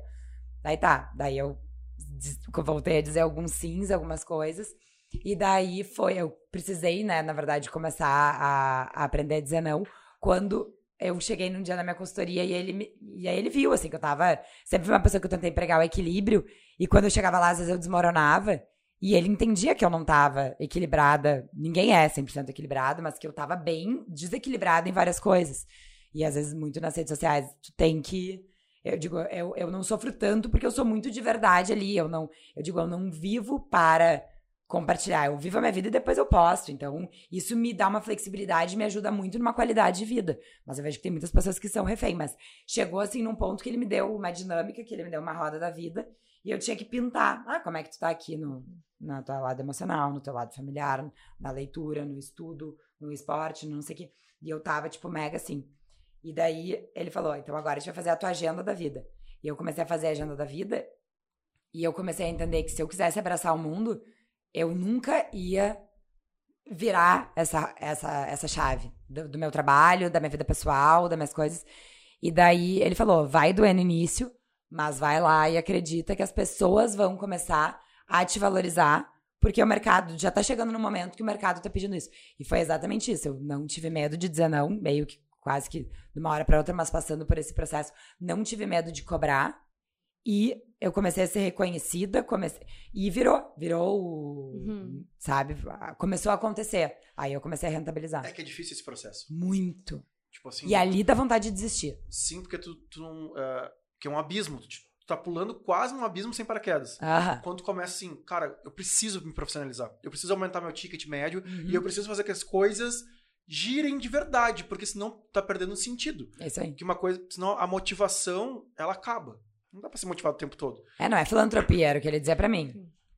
Então, assim, ah, então a- a- a- tu tem que fazer assim, cara, tu quer realmente estar nesse quadradinho aqui? cara, tem um custo, porque eu não posso ficar te servindo o tempo todo. Aham, A gente tem que fazer o troca-troca. Tem o exatamente. ganha-ganha. Não adianta, tem que. Assim como o teu dinheiro entra no meu bolso, de alguma forma vai girar, vai cair lá, daqui a pouco. Ah, o Gabi tá aqui gravando, não sei o que, a Laura, bah, tem que gerar conteúdo, não sei o que, bah, tem o Gabi lá do Vinda. Tirou. Chegou. É Entendeu? isso aí. Vamos abrir uma empresa, não sei o que, daqui a pouco, bah, parte comercial. Ah, será quanto é que a Laura cobra de. Daqui a pouco, meu, Laura, quando é que você sentar aqui, ouvir o que, que a Como tem, o que, que custa. Beleza? Então, assim, tem que ter valor. Com certessa. Uma coisa é um contato. Bah, Vinhas, tem um contato que faz copo. Ah, vou te cobrar 5% do copo que tu comprar. Não sei lá onde a gente manda fazer esse copo mais. Ah, Não, né? Agora sim. Tá, mas meu, como faz? Agora, é Claro. diferente. Com certeza. Como faz? Aquela história, né? Apertar o parafuso, um real, do motor. Saber qual parafuso apertar, um milhão de reais. É isso aí. Exatamente. Qual é o telefone certo para ligar? Não, todos os telefones estão aqui. Agora vai saber qual que é o certo para ligar, é diferente. É isso demais, aí. demais essa história, assim. Então a gente saiu da perestroika, começou a trabalhar com teus pa- com teu pai. pai, e aí nesse meio junto ali, roubadinhas. Uhum. E daí foi uma coisa que meu pai inicialmente não entendia, porque dada, eu, a gente ia comer alguma coisa, eu ia lá, e na época eu fotografava. Era, sei lá, aquele primeiro iPhonezinho, era, tava migrando do BBM, do BlackBerry pro negócio, era bem nessa, bem lá no início. Ahn, e daí eu comecei a trabalhar meio que na paralela, e daí as minhas reuniões, eu, por isso que eu brinco que eu até comecei a engordar bastante, assim, porque eu fiquei muito pilhada no trabalho.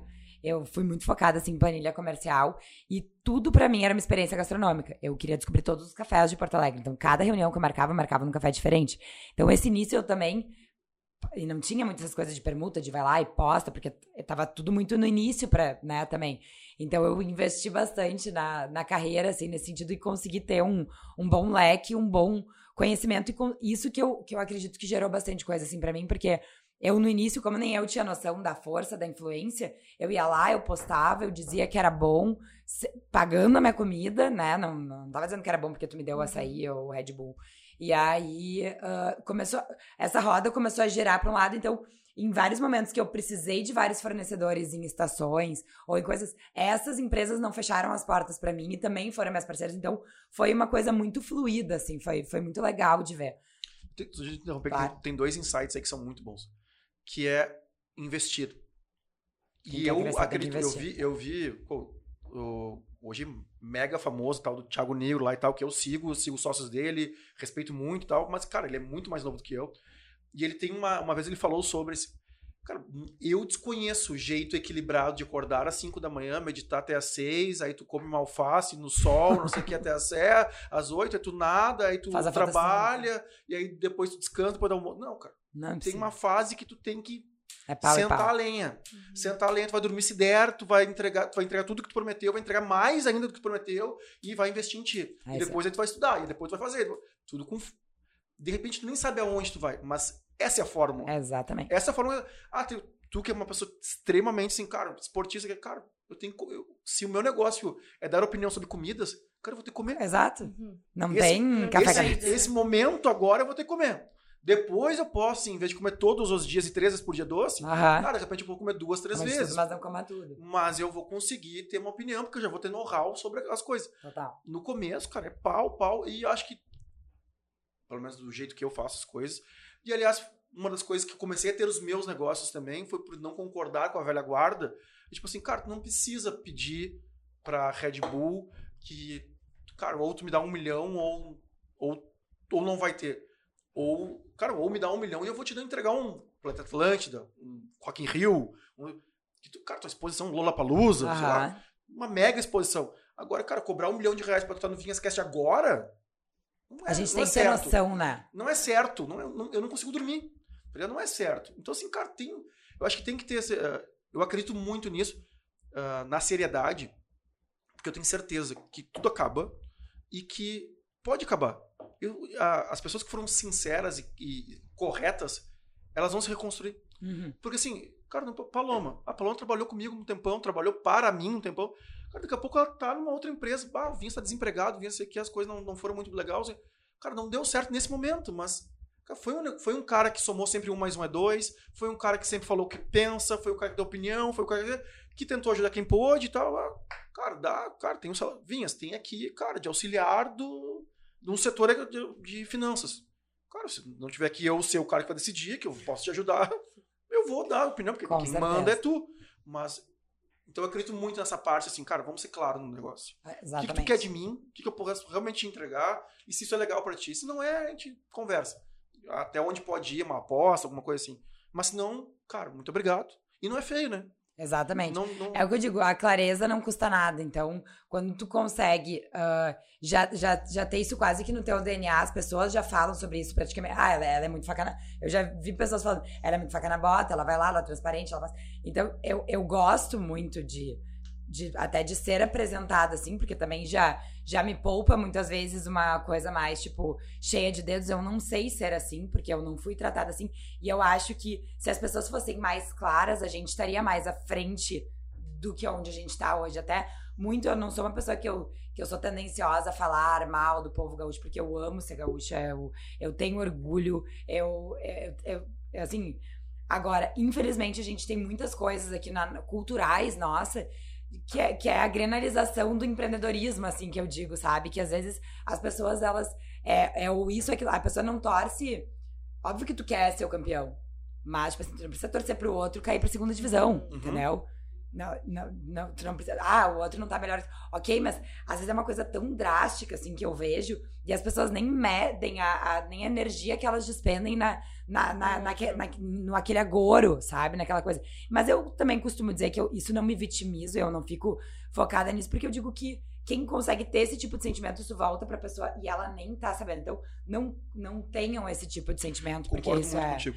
é muito ruim, né? Concordo muito, porque é, o- é o- assim, e no entretenimento, então, Bah, Didi destacou um pouquinho. É, pois é, mas. exatamente. E, eu, e a Como é gente. difícil reconhecer. É... É, foi irado, E cara. Olha que aplaudir. trabalho irado. Não sei que. É, é e muito. e prestigiar e Uhum. ficar feliz que o cara se deu bem. As pessoas têm que entender que, é- que até era muito do que eu falava ah, no Roubadinhas na Praia. A gente pegava, ah, mas tu tem uma grande concorrência de gastronomia uma do lado da outra. Sim, mas talvez esse seja um dos grandes pontos-chave de sucesso do negócio, porque se transformou num polinho gastronômico que as pessoas vão pra lá e um dia tu come a vila aqui Porto Alegre, tu vai lá, um dia tu come no smoked barbecue, no outro tu come no sushi, no outro tu come um cookie, no outro tu toma um café, no outro tu só vai pra trabalhar porque tu foi pra ir aquele dia, tu viu que é tranquilo trabalhar de tarde, tu viu que tem algumas conveniências, tu viu que tu pode levar teu filho, tu viu que tem internet. Então, assim, é, é muitas vezes uma coisa vai puxando a outra. E, e às vezes a gente quer ser os soberanos, os únicos do mundo e nadar sozinho, tu vai ficar sozinho. Ou aquilo ali vai estar vai tá com os dias contados. Então, assim, eu acredito muito em parcerias, eu acredito muito nessa construção, eu acredito que a gente se- tem que se doar aqui.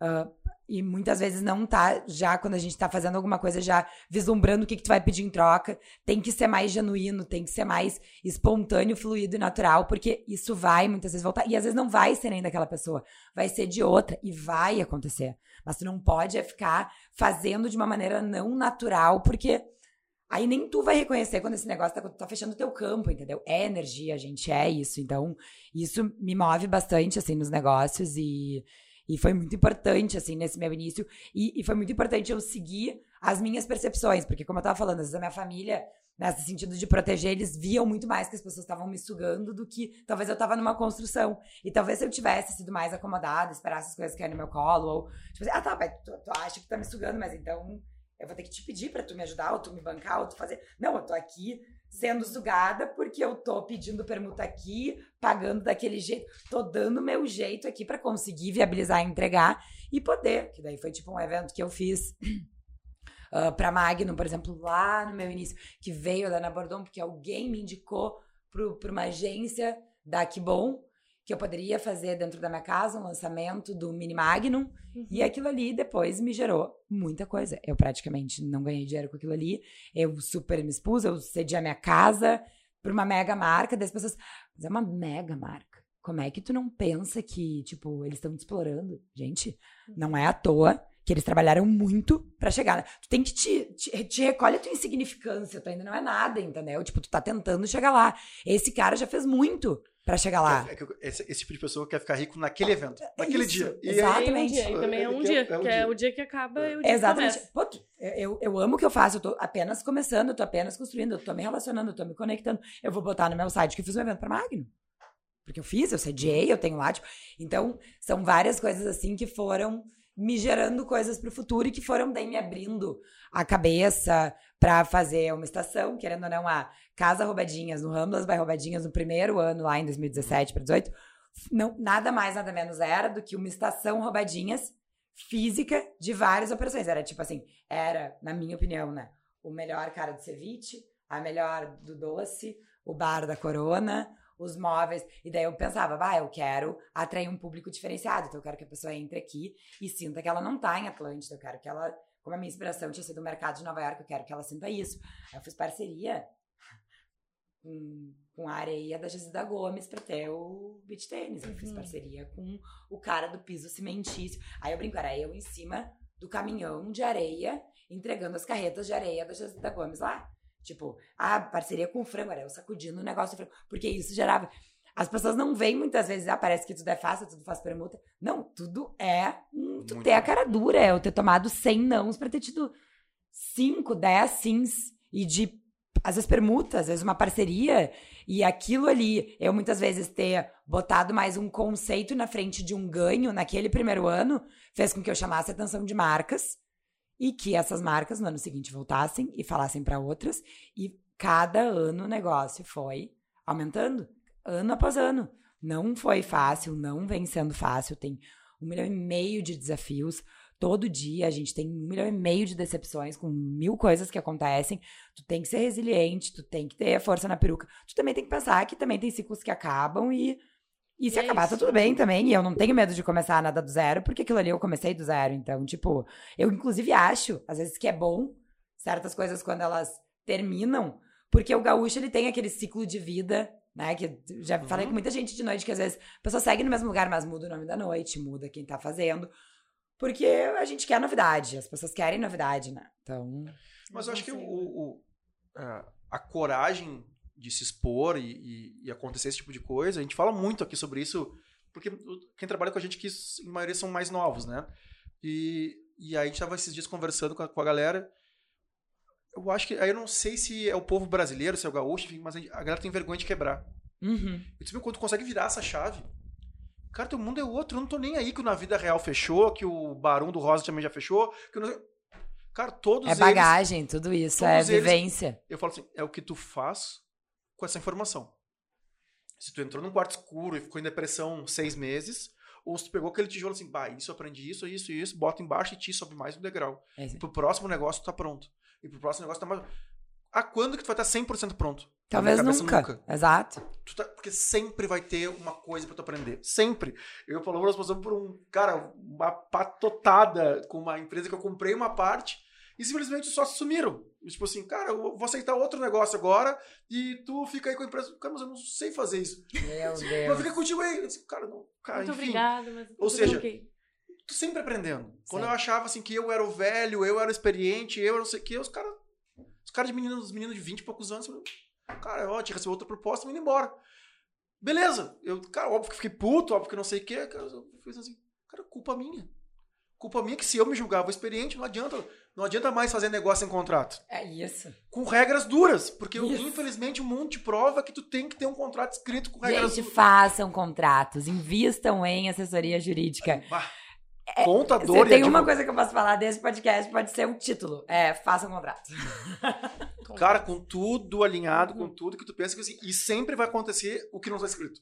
Exatamente. Vai acontecer o que não tá escrito, sabe? Tu vai ter um problema ali na frente, tu vai ter um negócio que, cara, é impressionante. Não partam, outro aprendizado, tipo, não partam no princípio, se, se forem pessoas boas, né? que as pessoas são sempre boas e bem intencionadas e que elas têm bom senso. Muitas vezes o que é verdade pra nós, ou o que é Não. certo, ou o que é justo, às vezes a pessoa não tá nem aí. Que bom senso, cada um tem o seu. E Uhum. aí, Tu abre um leque muito grande. muito grande, muito grande. Mas é isso, é. É uma, é, é uma guerra infinita. Eu, vou fazer outro, outro gancho ali. A gente sempre lê, ou né, quem acompanha, né, os teóricos de administração falando assim, ah, competição é bom, né? O capitalismo é bom porque tem competição. E eu conto sempre a mesma história sobre isso. O Barum era único ali. Era, aqueles, era cara, era uma escuridão ali, aquilo ali. Uh, e só tinha Savaralto naquele canto lá. E aí, quando nós. Cara, nós estamos ficando velhos, né? Os, os, donos, né? A gente precisa sempre renovar. Tanto que o time dos cartões, a gente renova e uhum. tal, blá, blá. E aí eu vi o Pedrinho, já era amigo do Pedrinho desde o tempo do namoral, o Pedrinho do, do deck. E eles tinham um deck na beira da praia, o quiosque na beira da praia. Eu conversei, pô, Pedrinho, quer fazer. Faz as caipiras aqui dentro. Porque a gente nunca foi bom em fazer caipira. Vai solucionar um problema, pô, e tu é o teu contato com a galerinha nova hoje tal, não sei o quê. Ô meu, vamos. Acho que Esqueci. Hum. Não lembrava disso. Claro. É verdade. Eles fizeram as caipiras no, no, dentro do Barum durante dois anos. Eu lembro, ficava ali bem na. na Entrava à esquerda, isso aí. Fizeram a caipira e. Tipo, Muito certo... bem, via aquelas caipirinhas. e um certo momento, eles, cara, que é o, a inquietude do empreendedor. Ciclo natural das coisas. Aí, cara, uh, vou abrir, o deck, da, o deck dele, o, a casa noturna dele. Óbvio, e aí, por isso que eu falo assim, eu falo tudo que realmente eu pensei. Gerou um, uma, um descontentamento entre os sócios do Barum. E eu rapidamente disse, cara, eu entendo vocês, entendia todo mundo ali naquele momento, mas eu sabia que ele estava em apuros em várias coisas que a gente sabe que aquele, que aquele lugar tem. Com os condomínios, com as coisas. Eu disse, meu, pega o fornecedor aqui do fulano. Ah, meu, ah, a Fossa, meu, liga pro, pro Google aqui que ele vai resolver. Meu, cara, vai. Tanto que os fornecedores são quase sempre os mesmos mas sempre no intuito de ajudar a pessoa que era meu amigo. Ele, uhum. porra, o sócio, o Chico e o Fernandinho. Cara, como é que eu não vou ajudar os caras? Tá claro. Eu conheço os caras há muitos anos. E fui, fui, fui ajudando, mas sempre ajudar as pessoas. Eu não, eu não entendi ainda de verdade o que, que era ter competição e que competição era legal. O que, que eu fiz? Conheci o Fred do céu desde a infância. Sim. Eu, minha casa da Praia em Bé é exatamente uma quadra da casa dele, da família dele. Então conheço os primos dele mais velhos. Ô, Fred, não quer fazer as caipiras dentro do Barum, não sei o que, não sei o que. Fez caipira um ano, o que aconteceu? Céu na frente do Barum. E eu, caralho, velho, puta que pariu, né? Que, é, tá, pá, pá, pá. Te incomoda, te tira da zona de conforto. Assim, cara, eu que mandava aqui. Isso aqui era meu. A praia era minha. O que, que tá acontecendo aqui? Não tem problema. Fui lá e chamei o bar de espartano. Conheci os guris, não sei o que, não sei o que, não sei o que. Né? Os guris vieram fazer caipira. Eu disse, meu, seguinte, eu não vou errar pela segunda vez, é muito burro.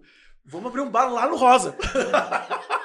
Faz as malas, pessoal. em sociedade e tal. E já, mas uh, o, o, intuito não era nem falar sobre o Barão do Rosa e nem sobre uh, o, como fazer parcerias, mas sim eu, como aquilo movimentou muito mais. Tu atende diferentes nichos de público e todo mundo vai para o mesmo lugar. Exato. Todo mundo vai para aquela rua. Porque se não conseguir entrar no céu, vai entrar no Barum. Senão, não é mais o público do Barum. Né? Assim, e tiveram aventureiros. Que assim, cara, eu vou abrir para pegar a fila do Barum. Cara. Não faz isso. Quando o cara fez isso, eu disse, cara, não precisa nem se preocupar com esse. Esse tipo de gente não precisa nem se preocupar. Porque não tem alma, não tem verdade, não tem. Não vai entregar nada. Aí eu abri para pegar a sobra do fila do Barum. Cara vai morrer. É, esse, esse eu não vou me preocupar. Barum é desejo, né? A pessoa quer ir lá, se ela não é for, desejo, no outro dia ela vai chegar mais cedo na fila, ela não vai no outro. Exatamente. exatamente. E continuou sendo o que é. Todo mundo se reinventando, todo mundo melhorando, todo Uma mundo coisa puxa o outro. Mas assim, eu aprendi uh, num case real que a competição sim é muito boa e que ter pessoa e ter proximidade com isso, cara, é melhor ainda. Com certeza. Sabe? Óbvio que tu tem que. Porque tu faz tu ficar afiado mais tempo. Tipo assim, não dá para deixar ficar, o machado ficar muito cego. Muito tempo ficar errando a machadada, porque os outros vão começar a acertar, vão afiar o deles vão acertar. Então te mantém também mais assim, cara, e agora? Qual é o movimento? Quem, o que, que, toca agora? Quem tá tocando? Quem é tá bombando? Quem, é, quem é o menininho da. Quem é a Laura Bier desse ano? Quem é não sei o que? Blá, blá, blá, blá. Então te mantém muito mais afiado. Então, com cara, certeza. Com certeza a competição faz muito bem, assim, só pra não. Não, e eu acho que é super legal também que o Barum permite que vocês estejam sempre reciclando o público, uhum. né? Isso é um grande um grande. Eu fiz reuniões Vocês agora. são meio que case ano após ano. Exatamente. Então, tipo assim, se vocês souberem amarrar muito bem quem passou por todos esses cartões de Barum e Mac do, do grupo uhum. por todo esse tempo, vocês atingiram nos últimos 10 anos? Quanto? Sim, é décima, décima temporada agora. Foi a décima. Faz 10 anos ano que vem, mas 10 décima. As 10 últimas gerações. E que agora tu pode abrir um bar, sei lá, tô. Uhum. Brainstorm e troca de ideias, mas tipo assim tu pode abrir um bar pra galera de 10, que é uma carência, inclusive, que tem, uhum. né? Uma galera ali na, naquele limbo que não tem muito o que sair, porque alguns já estão casados com filho, ou, tipo, não querem o Aue né? Então, tu consegue te comunicar muito bem com toda essa galera. Porque tu já atingiu todos os públicos. Cara, eu e minha, minha esposa Fernanda, beijo, nós fomos num casamento de uma amiga dela que o casal se conheceu no. Olha que legal. Então, tipo, sabe? É, é- faz muito tempo já que tem Barum, tá ligado? O Barum realmente marcou muito, assim. E a história dos cartões marca muito também. Enfim, não estamos aqui pra falar da gente. Como é que tá. Como é que nasceu? Tu já, já deu um spoilerzinho assim de como, como nasceu né, a vila. Aham. Como é que. Como é que isso foi aumentando, assim? Teve um plano ou foi como o empreendedor brasileiro? eu contava. Foi chutando, cabeceando e não desistindo nunca. Ah, foi o primeiro ano ali, né, 2017. Já tava fazendo processo de consultoria. Tava meio na merda, assim. Não... E cheguei, assim, eu vinha fazendo várias coisas de Instagram. Eu tava no momento que eu, digamos assim, entre aspas, eu tava um pouco à frente Teu Facebook explodiu também uma época, né? do Uma não. Roubadinhas. É. É, do Roubadinhas. E aí, mas o Facebook eu peguei um ranço, mas um ranço do Facebook, porque pegou aquela página, eu comecei a ter um- uma audiência que não era minha, eu era uma galera do Uzbequistão, eu acho, era tipo uns nomes que não eram nomes, e tipo uma invasão, assim, eu não sei, parecia. E aí eu comecei a falar, que galera que eu tô falando, quem é esse público, quem é, e daí era bem na época que estavam começando os... Eu nunca comprei nenhum tipo de seguidor, engajamento, é tudo 100% orgânico. Mas naquela época teve, eles, eles chamavam de like farms, não sei se vocês chegaram a ouvir, depois dá pra dar um Google. Mas rolou nesse período aí, acho que foi, sei lá, 2000 e... 2000, não sei quando é que foi. Mas rolou e, e aí eu comecei a perder a identidade ali do Facebook e eu meio que peguei a versão a Facebook, daí eu virei 100% só Instagram. Perfeito. E aí ah, eu tava meio desmotivada, assim. Eu cheguei num dia na- no, no Carlos Mânica, na consultoria, numa segunda, assim, um dia completamente aleatório. Eu não tava tão comprometida com a consultoria, eu direto desmarcava em cima. Eu tava meio que numa fase. sabe? E aí estava, era aquela coisa, eu chegava no meu quarto, tava uma bagunça, eu tava, sei lá, que tava meio deprê. E aí eu cheguei na. Mas é legal tu falar isso porque tem um monte de gente e são assuntos que pouco se fala. Sim, Né? Das fraquezas, né? Claro. Fala assim, até porque é difícil. É difícil a gente se reconhecer, claro. sabe? Eu e tava aí falou muito. assim: é o quarto, é o carro, é a mochila, é a tua mesa. é- Cara, é um. Não tá legal. É bem aquela, aquela roda da vida que é- ele fazia isso direto. Ele faz a dinâmica quando eu comecei, aí dava seis meses eu voltava, daí eu via como é que tava. Então é impressionante a quantidade de altos e baixos que a gente tem, mas é importante a gente ter esse autocuidado nisso também. As pessoas falam, ah, autocuidado, mulheres, a a mama, nanana. Muito importante. Agora, é muito importante a nossa saúde mental também estar em dia, porque isso também acarreta em várias outras coisas, frustrações e, e andar pra trás, assim, que literalmente a- acontece. E eu lembro que eu cheguei numa segunda-feira, bem desmotivada, assim. ah, vontade de, ai, que bom que eu criei o Instagram do Roubadinhas e sigo com o meu Laura, porque esse até foi um dos, um dos intuitos que eu falei, eu imaginava um dia que eu ia cansar do Roubadinhas. E daí eu dizia, até, tipo, que eu poderia matar o Roubadinhas, não mata a Laura, né? Se eu quiser, sai da Laura temporariamente e tal. Mas, justamente, tinha ali pro. É o, é o podcast. O que é? Não, é o teu problema que tu tá falando, eu já tive isso com o podcast. Eu simplesmente parei, eu de- eu deletei. Sério? Sim, porque assim, tu imagina, ah, só te resumindo muito, só porque, cara, quem estica os fios do áudio sou eu até hoje. O Gabi vem com toda a imagem e luz, mas assim, então assim, eu tenho que reservar a sala de reunião, eu tenho que esticar os cabos, eu tive que comprar, eu compro os Red Bulls, eu vejo a água, a Paloma comprou água hoje à tarde, mas eu tenho que lembrar dela, sabe? Tenho que ver a agenda, eu tenho que ver a tua agenda, eu tenho que ver a minha agenda, tenho que ver a agenda do Gabi, tenho que ver não sei o quê, É uma logística. e eu tenho as empresas pra tocar. E aí o que é mais fácil de fazer? Desligar aquilo que eu não tenho sócio Aham. é meu. E eu gasto grana bastante por mês ainda pra manter essa estrutura. Famosa e velha autossabotagem. É né? exatamente isso, cara. O que é mais fácil? Pessoal, não vamos gravar mais, muito obrigado pra vocês todos, mas tô de saco cheio. E Sim. aí o cara fica assim. Aí, e foi muito engraçado porque nós demos um tocadão, né? Nós gravamos seis, sete, assim, em duas semanas. E a minha cabeça automaticamente faz o quê? Pum, não precisa mais. O que eu tipo, ah, gravei 6, 7, agora fica muito tranquilo, porque eu tenho gaveta que eu aprendi esse poucos Aham. tempos, esse termo. né? Gravo um por semana, uma semana eu gravo, uma semana não gravo, vai ficar leve. O que, que eu fiz? Eu desliguei durante seis semanas. Porque o cérebro faz isso. Isso é academia que dizem. Tá desmotivado pra ir na academia. Tu tem que ter cadência em tudo na vida. Não tá motivado pra ir na academia pra fazer teu treino personal. só- não perde a mania de. Nem que tu vai e caminhe na esteira, mas não, não tira aquilo ali da tua rotina. É isso aí, é isso aí. Voltar depois é muito mais complicado. Enfim, então eu te entendo bem. Porque, assim, nas empresas eu não posso, porque eu tenho sócio em todas elas. Claro. Eu sou um defensor de sócios, porque te eleva Total, no, no nível, tá? Mas o podcast não. Né? O podcast é, cara, não quero mais. É aí não- na cabeça, assim, pá, mas meu, essa grana que eu tô gastando, meu, cara, por quê? Pra quê? Né? Perde um pouco do sentido. Então, assim, cara, cansei. Ainda mais quando são coisas que a gente vislumbra o quanto pode chegar, o potencial que tem. E às vezes tu demora, que daí é o que eu digo. Foi lá o início do. Começou com Casa Roubadinhas, depois Ramos by Roubadinhas. Eu tinha muito claro na minha cabeça o que que era, como podia virar e tudo mais. Mas por isso que eu agradeço muito a quem patrocinou, quem apoiou lá no início. Porque é o que eu digo, hoje em dia, Bater palma é fácil, né? Bater palma é fácil. Hoje em dia, tu querer estar lá é fácil. Uhum. Hoje em dia, abrir outras casas noturnas lá é fácil, que já tem fluxo, que já tem claro, tudo. claro, claro. Tudo é fácil. Agora, quando tu tá vendendo um sonho, quando tu tá. Tu tá enxergando um negócio muito claro. Só que as pessoas não são obrigadas a enxergar, porque elas não são tu, né? Não, não, não são os donos do negócio. Então, é exatamente isso, assim, que eu, que eu tava meio que nesse limbo, assim, do, do, do roubadinhas. E daí eu tava pensando, tipo, ah, porque daí eu tava fazendo os eventos, eu tinha linha de regatas, eu fazia várias coisas, assim, várias coisas variadas, mas eu sempre tive muito, por ter nascido no meio de evento e gostar dessa coisa da experiência, eu dizia, bah, não é justo só eu ter acesso aos hotéis, à degustação, a isso, aquilo. Eu quero que as pessoas também, e eu fazia estação roubadinha bem específico para um público da loja tal, para um casamento tal, para uma formatura tal. Não era uma coisa abrangente. E eu sou um pouco do povo, assim, eu gosto. E daí eu pensava, bah, eu queria fazer uma coisa que todo mundo pudesse entender e viver essa experiência. Tá, tinha isso, né, na minha cabeça, mas meio que não ia pra frente. Aí eu peguei e, e voltei pra. E fui pra Nova York, que na época, uma das coisas que eu chutava, cabeceava, que eu fazia era fazer um roteiro pra uma agência de viagens, porque eu tinha o link com tênis. Então eu montava um roteiro de experiência de tu comer e malhar em Nova York. Então tu fazia um roteiro gastronômico e um roteiro de esportes em Nova York, tipo, uma coisa muito legal. E tu ia pro S Open. Então, era uma coisa, né, bem específica. E consegui por contatos. Na época, a minha irmã era sócia da Rê. Elas tinham a Amor Comunicação. E eu era a principal cliente da Amor, porque eu tinha vários clientes, através dos projetos, para as gurias.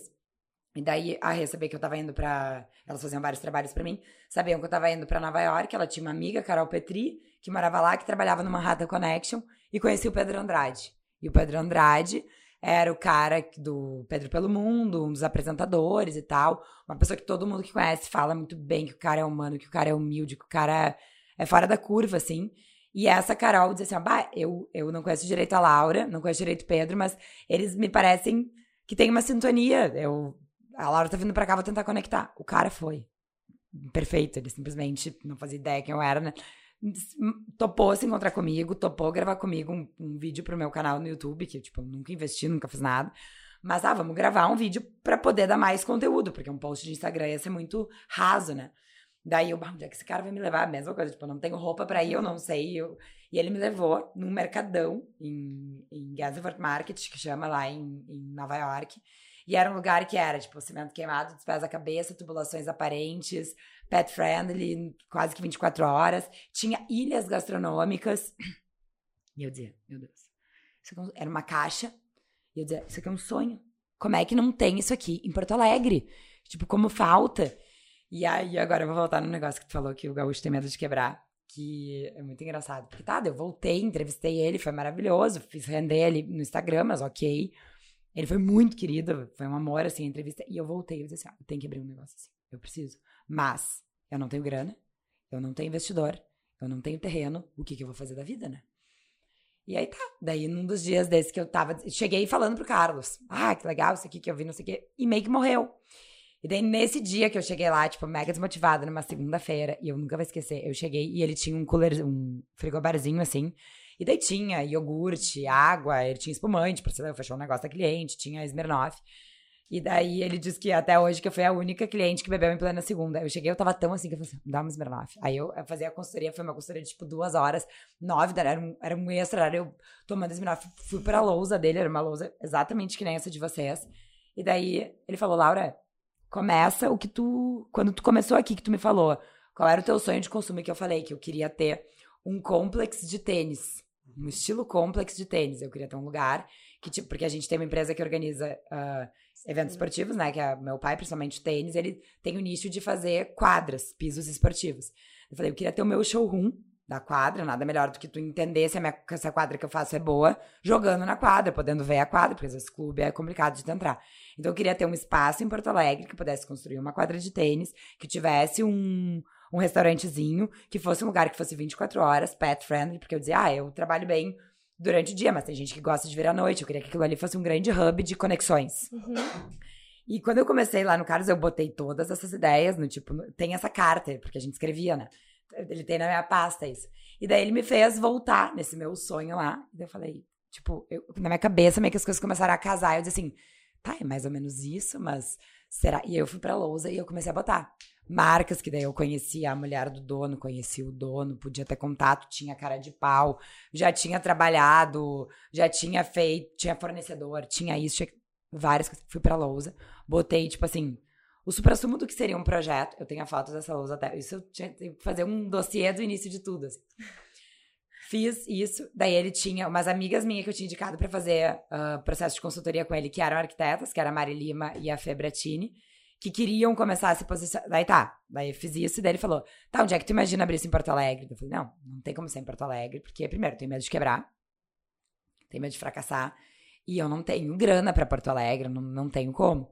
E daí, na minha cabeça, tipo, como eu veraneava em Atlântida, né? Tinha muito. Eu lembro na época tinha o Cadu do Koji, eu tinha alguns amigos que tinha, tipo, empreende... negócios que duravam, tipo, verão. E era bem aquela coisa de, tipo, três meses.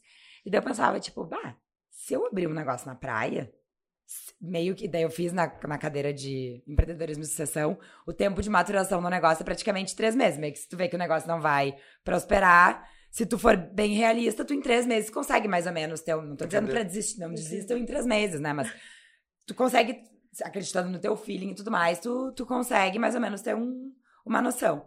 Daí eu, e eu não sou muito que nem um negócio ali que eu dizia que eu jogava tênis, eu dizia, bom, se eu não tiver entre as dez primeiras, não faz sentido pra mim estar jogando pra estar entre as mil do mundo. Não, não quero estar nesse lugar, eu prefiro trabalhar com tênis.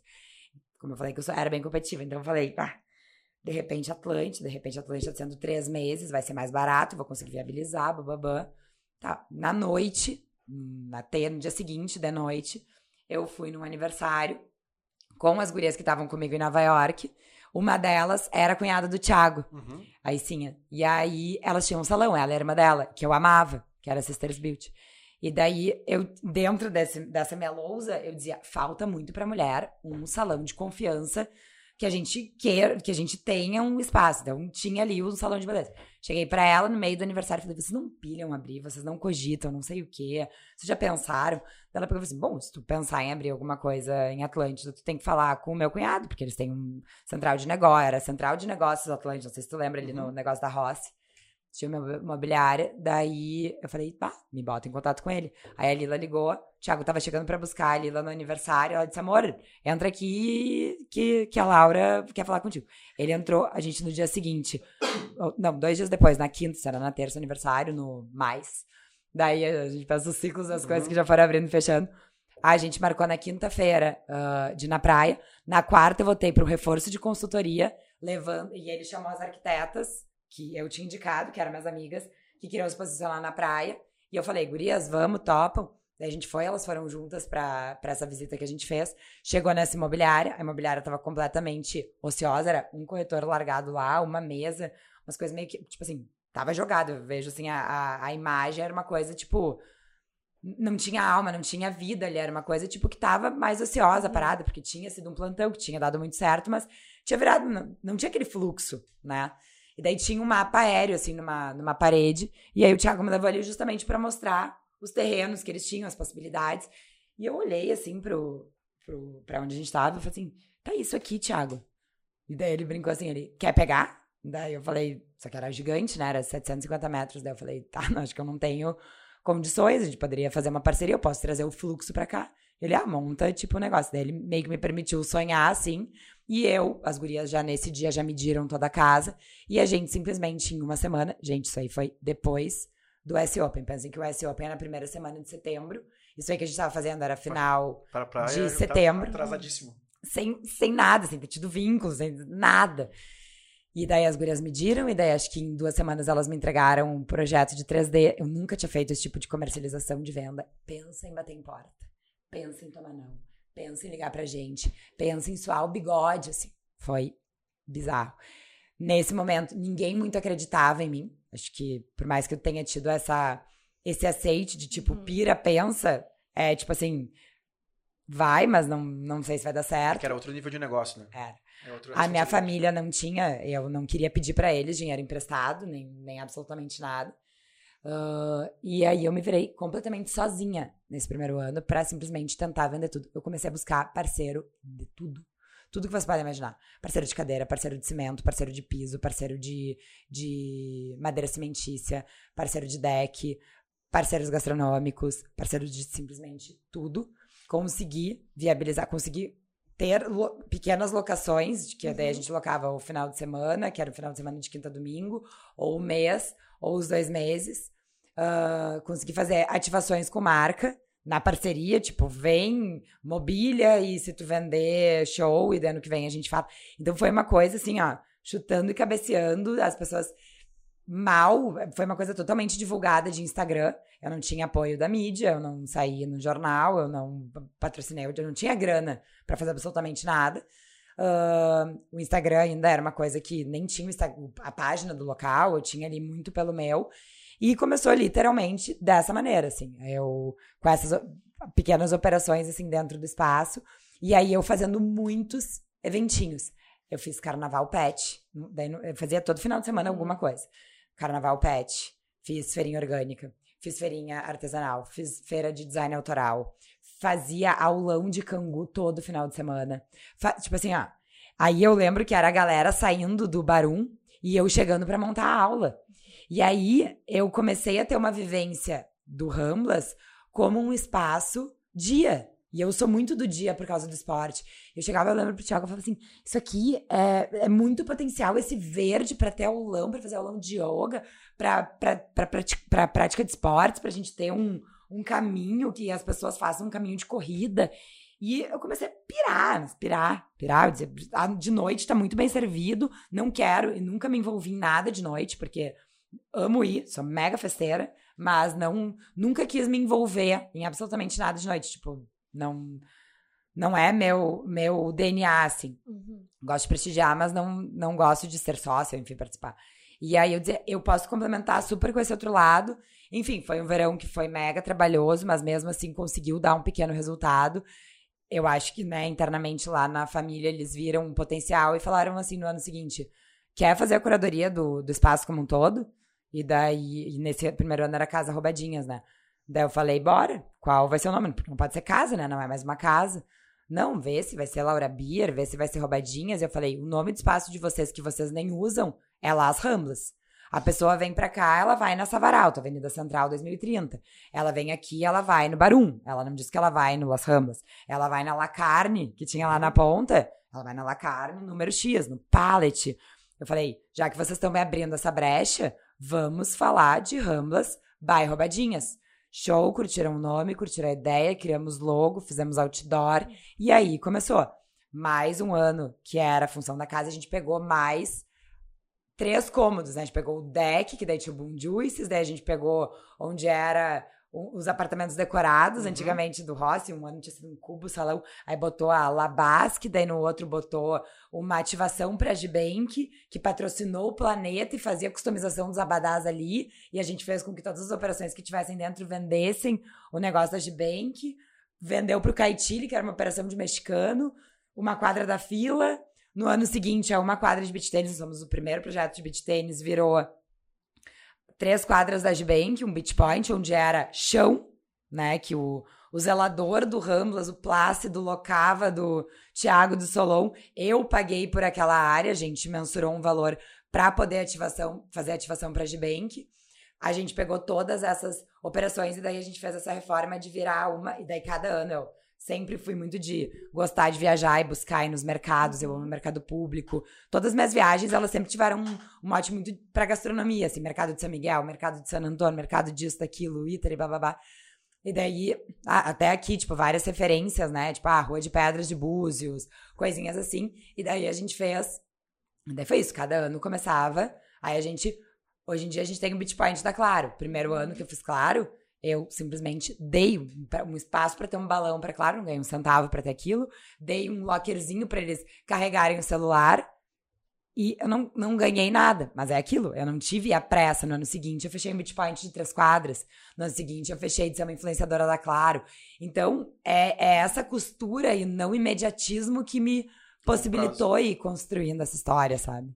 Como é que tá hoje, Laura? Porque eu, eu- tu tocou no celular sem querer, eu olhei assim, a gente tá duas horas conversando.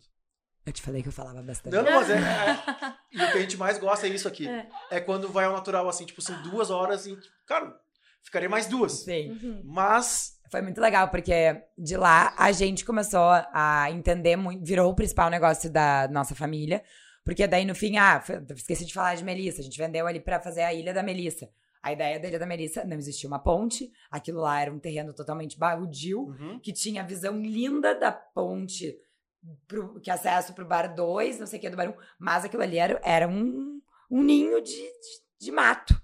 E eu olhava para aquilo ali e dizia, meu Deus, que sonho de botar umas luzinhas e fazer disso aqui uma praça de alimentação compartilhada dessas operações da vila gastronômica e tal.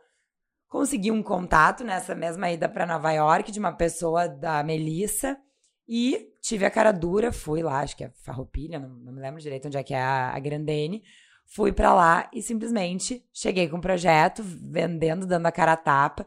Descobri que a coleção que eles iam lançar era tipo Flamingos. E daí eu pensei, Flamingos, Flamingos nadam, né? Então ali a gente tem um laguinho. Então vamos- vamos fazer pedalinhos de flamingo. E aí a gente vai lá, foi a Taquara, a gente que produziu os pedalinhos de lá flamingo. Não lá sei o que estão lá hoje. até hoje. E aí, por que, que eu tô falando disso? Porque daí as pessoas chegavam lá e diziam: quem mandou fazer esses pedalinhos? Quem construiu esse beach point? Quem fez isso? Quem fez aquilo? E tudo era eu. E daí, como eu falei, primeiro ano fui eu, batalhando ele sozinha. Meu pai era muito uma pessoa que me ajudava, tipo, montar os aulões, fazer os negócios no primeiro ano. E aí, depois, a partir do segundo ano, a Mor começou a nos atender muito como agência, meu pai muito na produção. E aí, no terceiro ano, a gente entendeu que a gente. E a gente já estava fazendo essas produções, né, das, da- das ativações para as marcas. E daí a gente falou, gente, a gente é, na verdade, uma produção, a gente produz experiências, a gente tem esse know-how. Meu pai organizou mais de 400 eventos, eu já organizei vários com eles. Então, só tá faltando, de repente, a gente dar um nome para algo que a gente. Não tem aquele ego de ter que dar um nome, mas vai facilitar o entendimento das pessoas. E daí a gente lançou a Blend, junto do lançamento do Ramos by Roubadinhas, há dois anos atrás. E daí foi quando a gente começou a se posicionar, né, quanto blend e entender, porque co- começava a chegar muitas coisas pra mim, ah, já desde antes, desde o meu Instagram, desde uma websérie, desde de muitos contatos que eu tinha, ah, fazer ativação numa pista da Jeep na Expo Inter. Uhum. E aí isso foi o que me deu um mote de por que, que a gente não pode fazer uma pista da Jeep no Ramo das Berrobadinhas? E aí eu fui lá na FCA em São Paulo para tentar vender essa ideia. Então, várias coisas que. Várias marcas que batiam na porta da Laura para ela ser a persona da marca, a. Eu convertia em ações de experiência. Sabendo que o não eu já tinha, com a cara dura que eu tenho, e sempre com uma boa intenção no sentido de eu sei que eu vou fazer algo legal pra marca, eu sei que eu vou entregar, e eu sei que a experiência do off e do online, ela pode andar e deve andar junto. E é, e é isso que eu brinco, assim, que eu não sou uma blogueira, ou só uma, ou enfim, uma influenciadora, eu não me posiciono dessa maneira. Eu, eu, eu prefiro me posicionar muito mais como uma produtora, uma, uma amiga até me, me escreveu como uma experience hunter do que mais pra esse lado de blog, influencer e eu gosto muito mais dessa coisa da experiência mesmo. E aí, enfim, daí disso acabaram surgindo várias. Ah, eu fazendo vários desses links com as marcas e muito, principalmente, meu relacionamento basicamente era de Porto Alegre. Essas operações que foram pra praia, elas foram. A maioria delas operações que eu tirei de Porto Alegre, que eram contatos meus aqui que não tinham nada na praia, que eu falei, vamos comigo, porque a gente tá criando um polinho gastronômico, porque uma operação leva a outra, e a gente começou a levar grandes operações, grandes marcas, que uma leva a outra mesmo, como o caso do Pasta Chuta. Primeiro lugar que eles foram abrir foi no Ramos das Roubadinhas. Como é que foi o primeiro ano que eu fui lá? Eu participei na parceria de um evento festival gastronômico de Gramado, sem ganhar, que é o que eu digo, por isso que eu boto assim, eu não ganhei nada, mas eu conheci pessoas, e isso pra mim é ganhar muito. eu conheci a família maravilhosa, que é a família Pasta Chuta.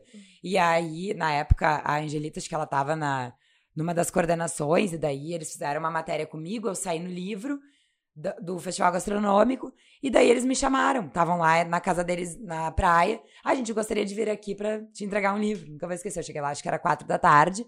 Tinha um carreteiro, que a Angelita cozinha muito, tinha feito. Daí eu cheguei, tinha um cheirinho, daí eu já cheguei assim, meu jeito. Ah, que cheiro bom, ela tem carreteiro. Eu, opa, eu vou comer. Daquele jeito cheguei, era uma sexta-feira, cheguei na praia, comi o carreteiro, ela me entregou o livro, começamos a beber uma espumante. Eu falei, vocês tinham que estar lá no Ramo das Berrubadinhas. Ah, porque tu acha? Porque a gente vai, porque é legal, porque não sei o quê. Vamos lá, vamos fazer uma visita. A gente fez uma visita lá, lá. E daí a gente simplesmente no ano seguinte, eles queriam, né, na época, pegar ali onde é a MIT, deu crepe, só que eles iam acabar. E eu que, gostava dessa coisa desse pupurri de marcas, porque eu queria ter um mix de operações. Eu, por mais que eu ame mais do que tudo vocês, e vocês dariam muito conta de ser metade dessa vila gastronômica, eu quero ter um disso, um daquilo, um daquilo outro. E eu acho que vocês têm que ter uma cantina, tem que ser maior, vamos construir um espaço para vocês. Tu lembra o que que era? Claro, onde claro. hoje era uma casinha de 5 por 5, que era um dos espaços da, da Toyota, até a Savaralto ficava mais pro outro lado. E aquilo ali foi mega construído uma cantina no ano seguinte, função de pandemia afastou do jardim, porque a galera quer ficar ao ar livre. Então, é isso, é meio que tu não parar nunca, tu não desistir nunca, tu, tu saber, do, tu ter propriedade do que tu tá tentando vender e tu, tu, tu ir construindo esse e deixando esse legado, porque é o que eu digo, assim, só o fato de ser reconhecida por uma família com essa história de 40 anos que eles têm, é, eu já tô com a, com a vida ganha, assim, eu já tô, tipo, bem na vida, sou muito fã deles, é o lugar que eu tenho uma das minhas, minhas melhores referências, assim, de, de gastronomia, de ir pra Gramado, sempre passava os aniversários lá, enfim, então é uma concretização mega de um sonho pensar que eles aprovaram e curtiram um projeto que viram eu começar do zero, porque eles eram frequentadores da praia, e se interessaram e investiram, e estão na Vila Roubadinhas, Porto Alegre, e se abriram para justamente fazer essa expansão que eles.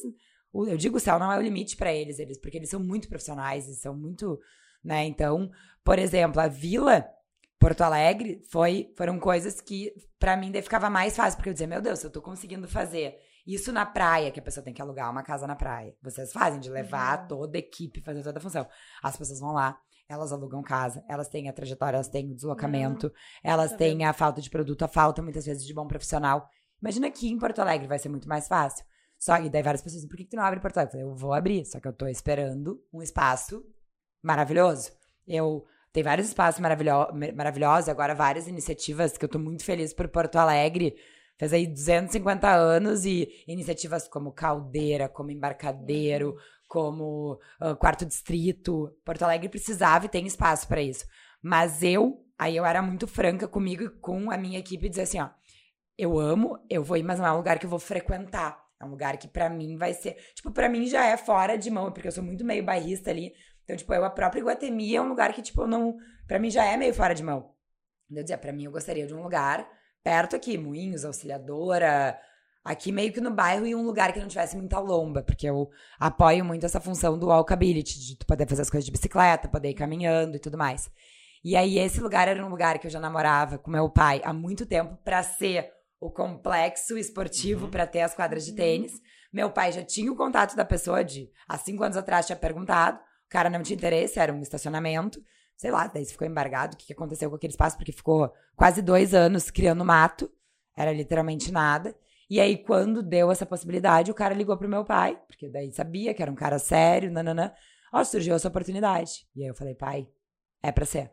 E aí, eles tinham acabado de me chamar pra fazer a curadoria de um projeto gastronômico, mas que era na Teixeira Mendes. E aí eu tava na dúvida, que é dos nossos sócios na vila, que eles iam locar esse espaço. E eu falei, gente, eu tenho uma contraproposta pra fazer pra vocês.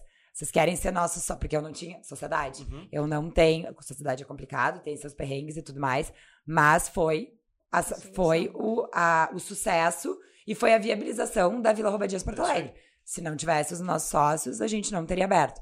E aí eles adoraram, viram um espaço, era uma boa negociação. E simplesmente em seis meses a gente estava com a ideação, projeto. A gente, quando foi lançar, veio, estourou a pandemia. A gente já estava pagando a locação. E aí tudo era aquilo, né? Como é que eu vou fazer um lançamento com um monte de gente ah, sofrendo, perdendo gente, Uhum. ficando doente, não podendo fazer aglomeração, não podendo incentivar esse tipo de coisa.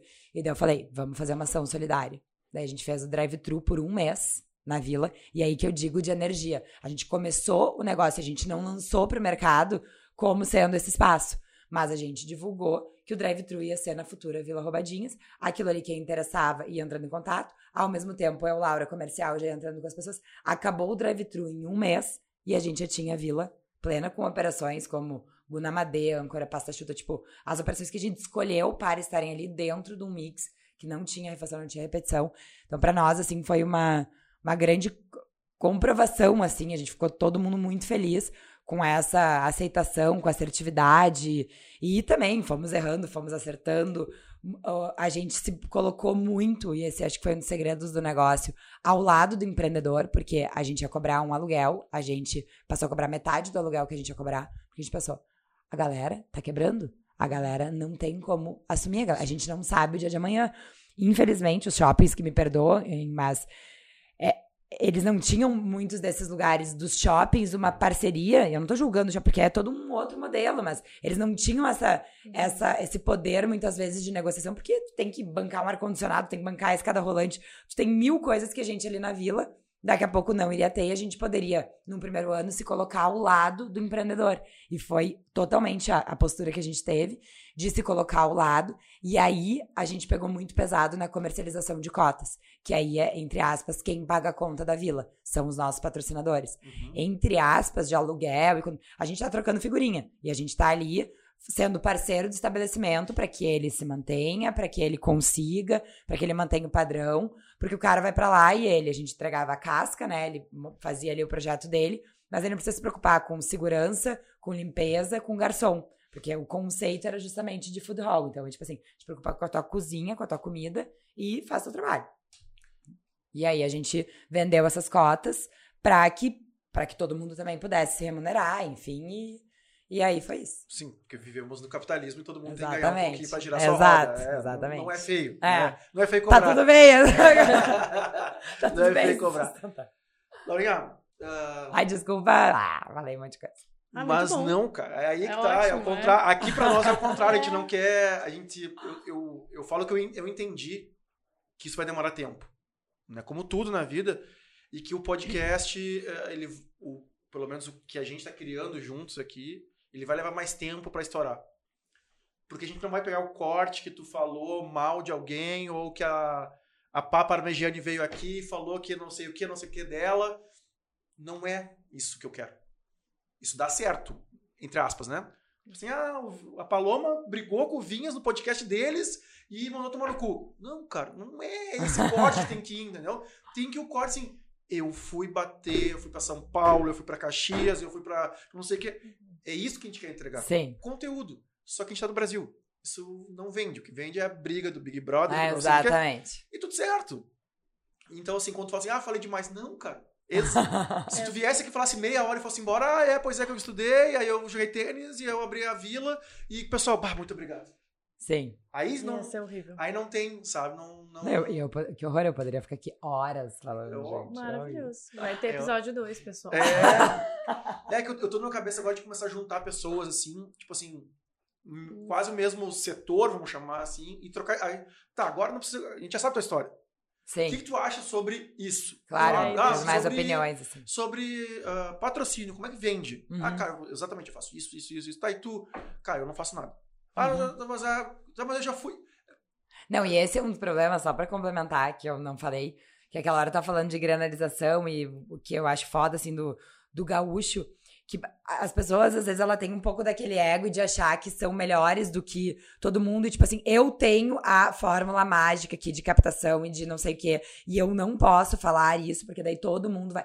Não, gente, as pessoas, elas não gostam de compartilhar porque elas têm medo que vão roubar a ideia, que vão roubar isso. As pessoas têm que entender que cada um, o sol brilha para todos, uhum. dá para todo mundo tirar uma fatia do bolo e também tá fazendo render. E às vezes, justamente, eu tenho a fórmula, mas eu não tenho a, a fórmula. Eu tenho, né, o, o, modo. O, o modo como chegar, mas às vezes eu não tenho produto. E se outra pessoa estiver gerando um negócio, é isso que faz a roda girar, tanto para ti quanto para o outro, quanto para o empreendedorismo, quanto para todos os tipos de negócio. Então, é, para mim, o que eu bato assim na tecla que me irrita um pouco do gaúcho é essa coisa um pouco de. Tu vai pra São Paulo, não é querendo falar.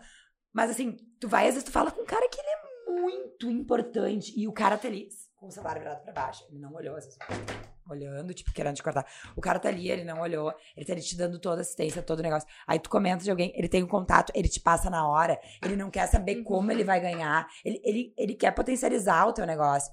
E é- aí é isso que eu digo. Se a gente seguir Cara, falando. e não, isso eu concordo. Conto contigo, tá, Vinhas? Eu Se é- eu, poucos- tenho- eu imagino vezes. que tu seja isso.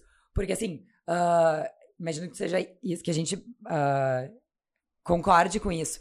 Ah, que, por exemplo, assim, se a gente seguir só falando mal do gaúcho e não sei o quê, e disseminando isso que de fato acontece, que não, infelizmente não vai parar de acontecer, a gente tá, tipo, no redemoinho andando pra baixo. Se a gente começar, através das nossas atitudes, a mostrar que a gente pode fazer diferente e que dá certo, e que a gente ajuda, e que a gente tem ah, coisas em troca sem querer ou por querer, enfim, e, e que isso gera, porque isso é a roda girando que eu tava falando, a gente, eu acho que a gente não pode desacreditar e a gente tem que entender que a gente pode ter capacidade de mudar essa cultura, porque eu digo, sonhar grande é pequeno no mesmo trabalho. Vamos sonhar grande em mudar a cultura de uma geração que daqui a pouco tá vindo e que entendendo que se fizessem pode até ser salvo e a gente pode mudar uma coisa muito negativa que o gaúcho Uhum. tem, né? Que anda pra trás. É terra de caranguejo que dizem. É que a gente vai. A gente poderia ficar mais seis horas aqui falando, mas. É o que eu aprendi com a velha guarda que eu falo, né? Com os caras que foram meus chefes na antiga da noite, assim. Eles se denunciavam, né? Até hoje denunciam, na real, né? Assim, olha a Isso é demanda. absurdo. olha a demanda que tu tá perdendo de tempo. Tipo assim, denunciando o cara, porque tu denuncia, tu não precisa se identificar. Ah, descarte. de- Cara, eu, cara, eu vi cada coisa nessa minha vida. Eu já vi, eu isso eu vi. Assim, Ah, vai abrir casa tal aqui. Casa XYZ, é, Mânica, Beer, Vinhas, vai em Porto Alegre. O cara registrava vinhasbeer.com.br. Mânica, não sei o que. O cara registrava uns 10 domínios pra, só pro cara não poder ter o domínio dele, tá ligado? Na internet aqui. É uma Assim, demandinha. Cara, né? eu vi isso. assim, Depressão. Eu, eu fui ensinado a fazer isso, entendeu? Com um cara que era meu chefe. Eu disse, cara, Que assim, eu não quero mais, eu não quero isso. Entendeu? Por isso que eu fui abrindo as minhas coisas. Na verdade, eu sou, eu sou fruto da revolta ou da raiva, não sei. Eu não sou, por exemplo, um idealizador de, ah, não, realmente eu quero ter uma coisa muito foda. Eu aprendi a fazer isso com o tempo. Sim. Mas era assim, cara, não sou isso, sabe? Não Aham. quero ser esse tipo de gente. Sabe? E aí foi, foi isso. Ufa. É, não, não. E é a mesma coisa que eu falo assim, cara, tu quer que eu te ensine a fazer feijão com samba?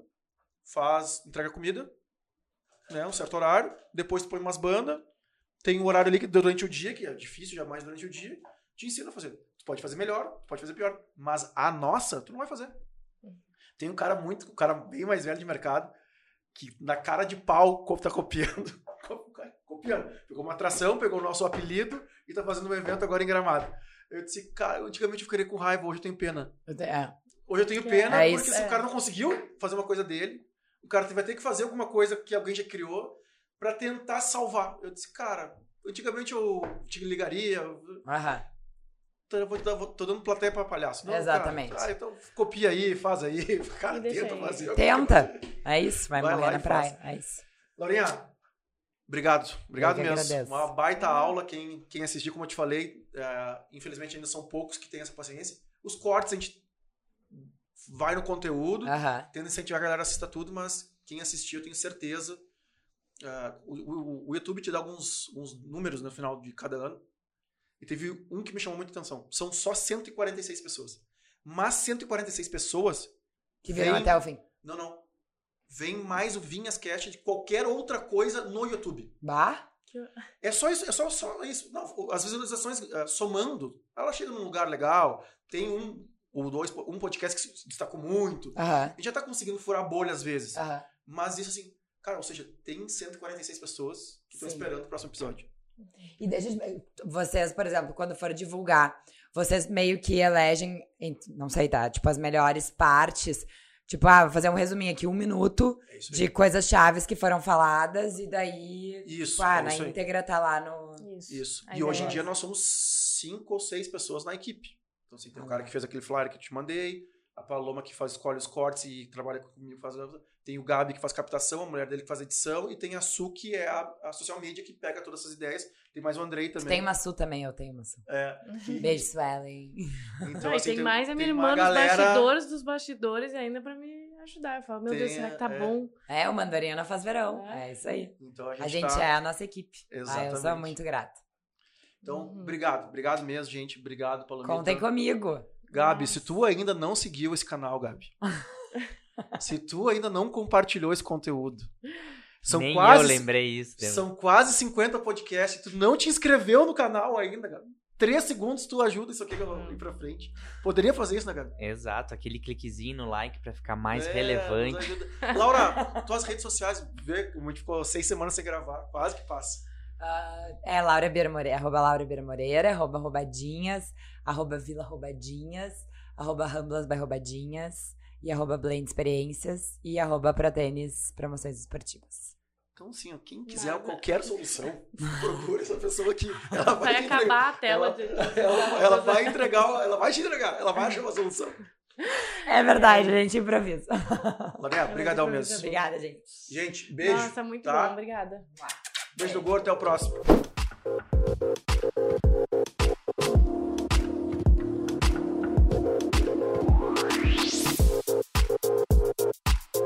Thank you.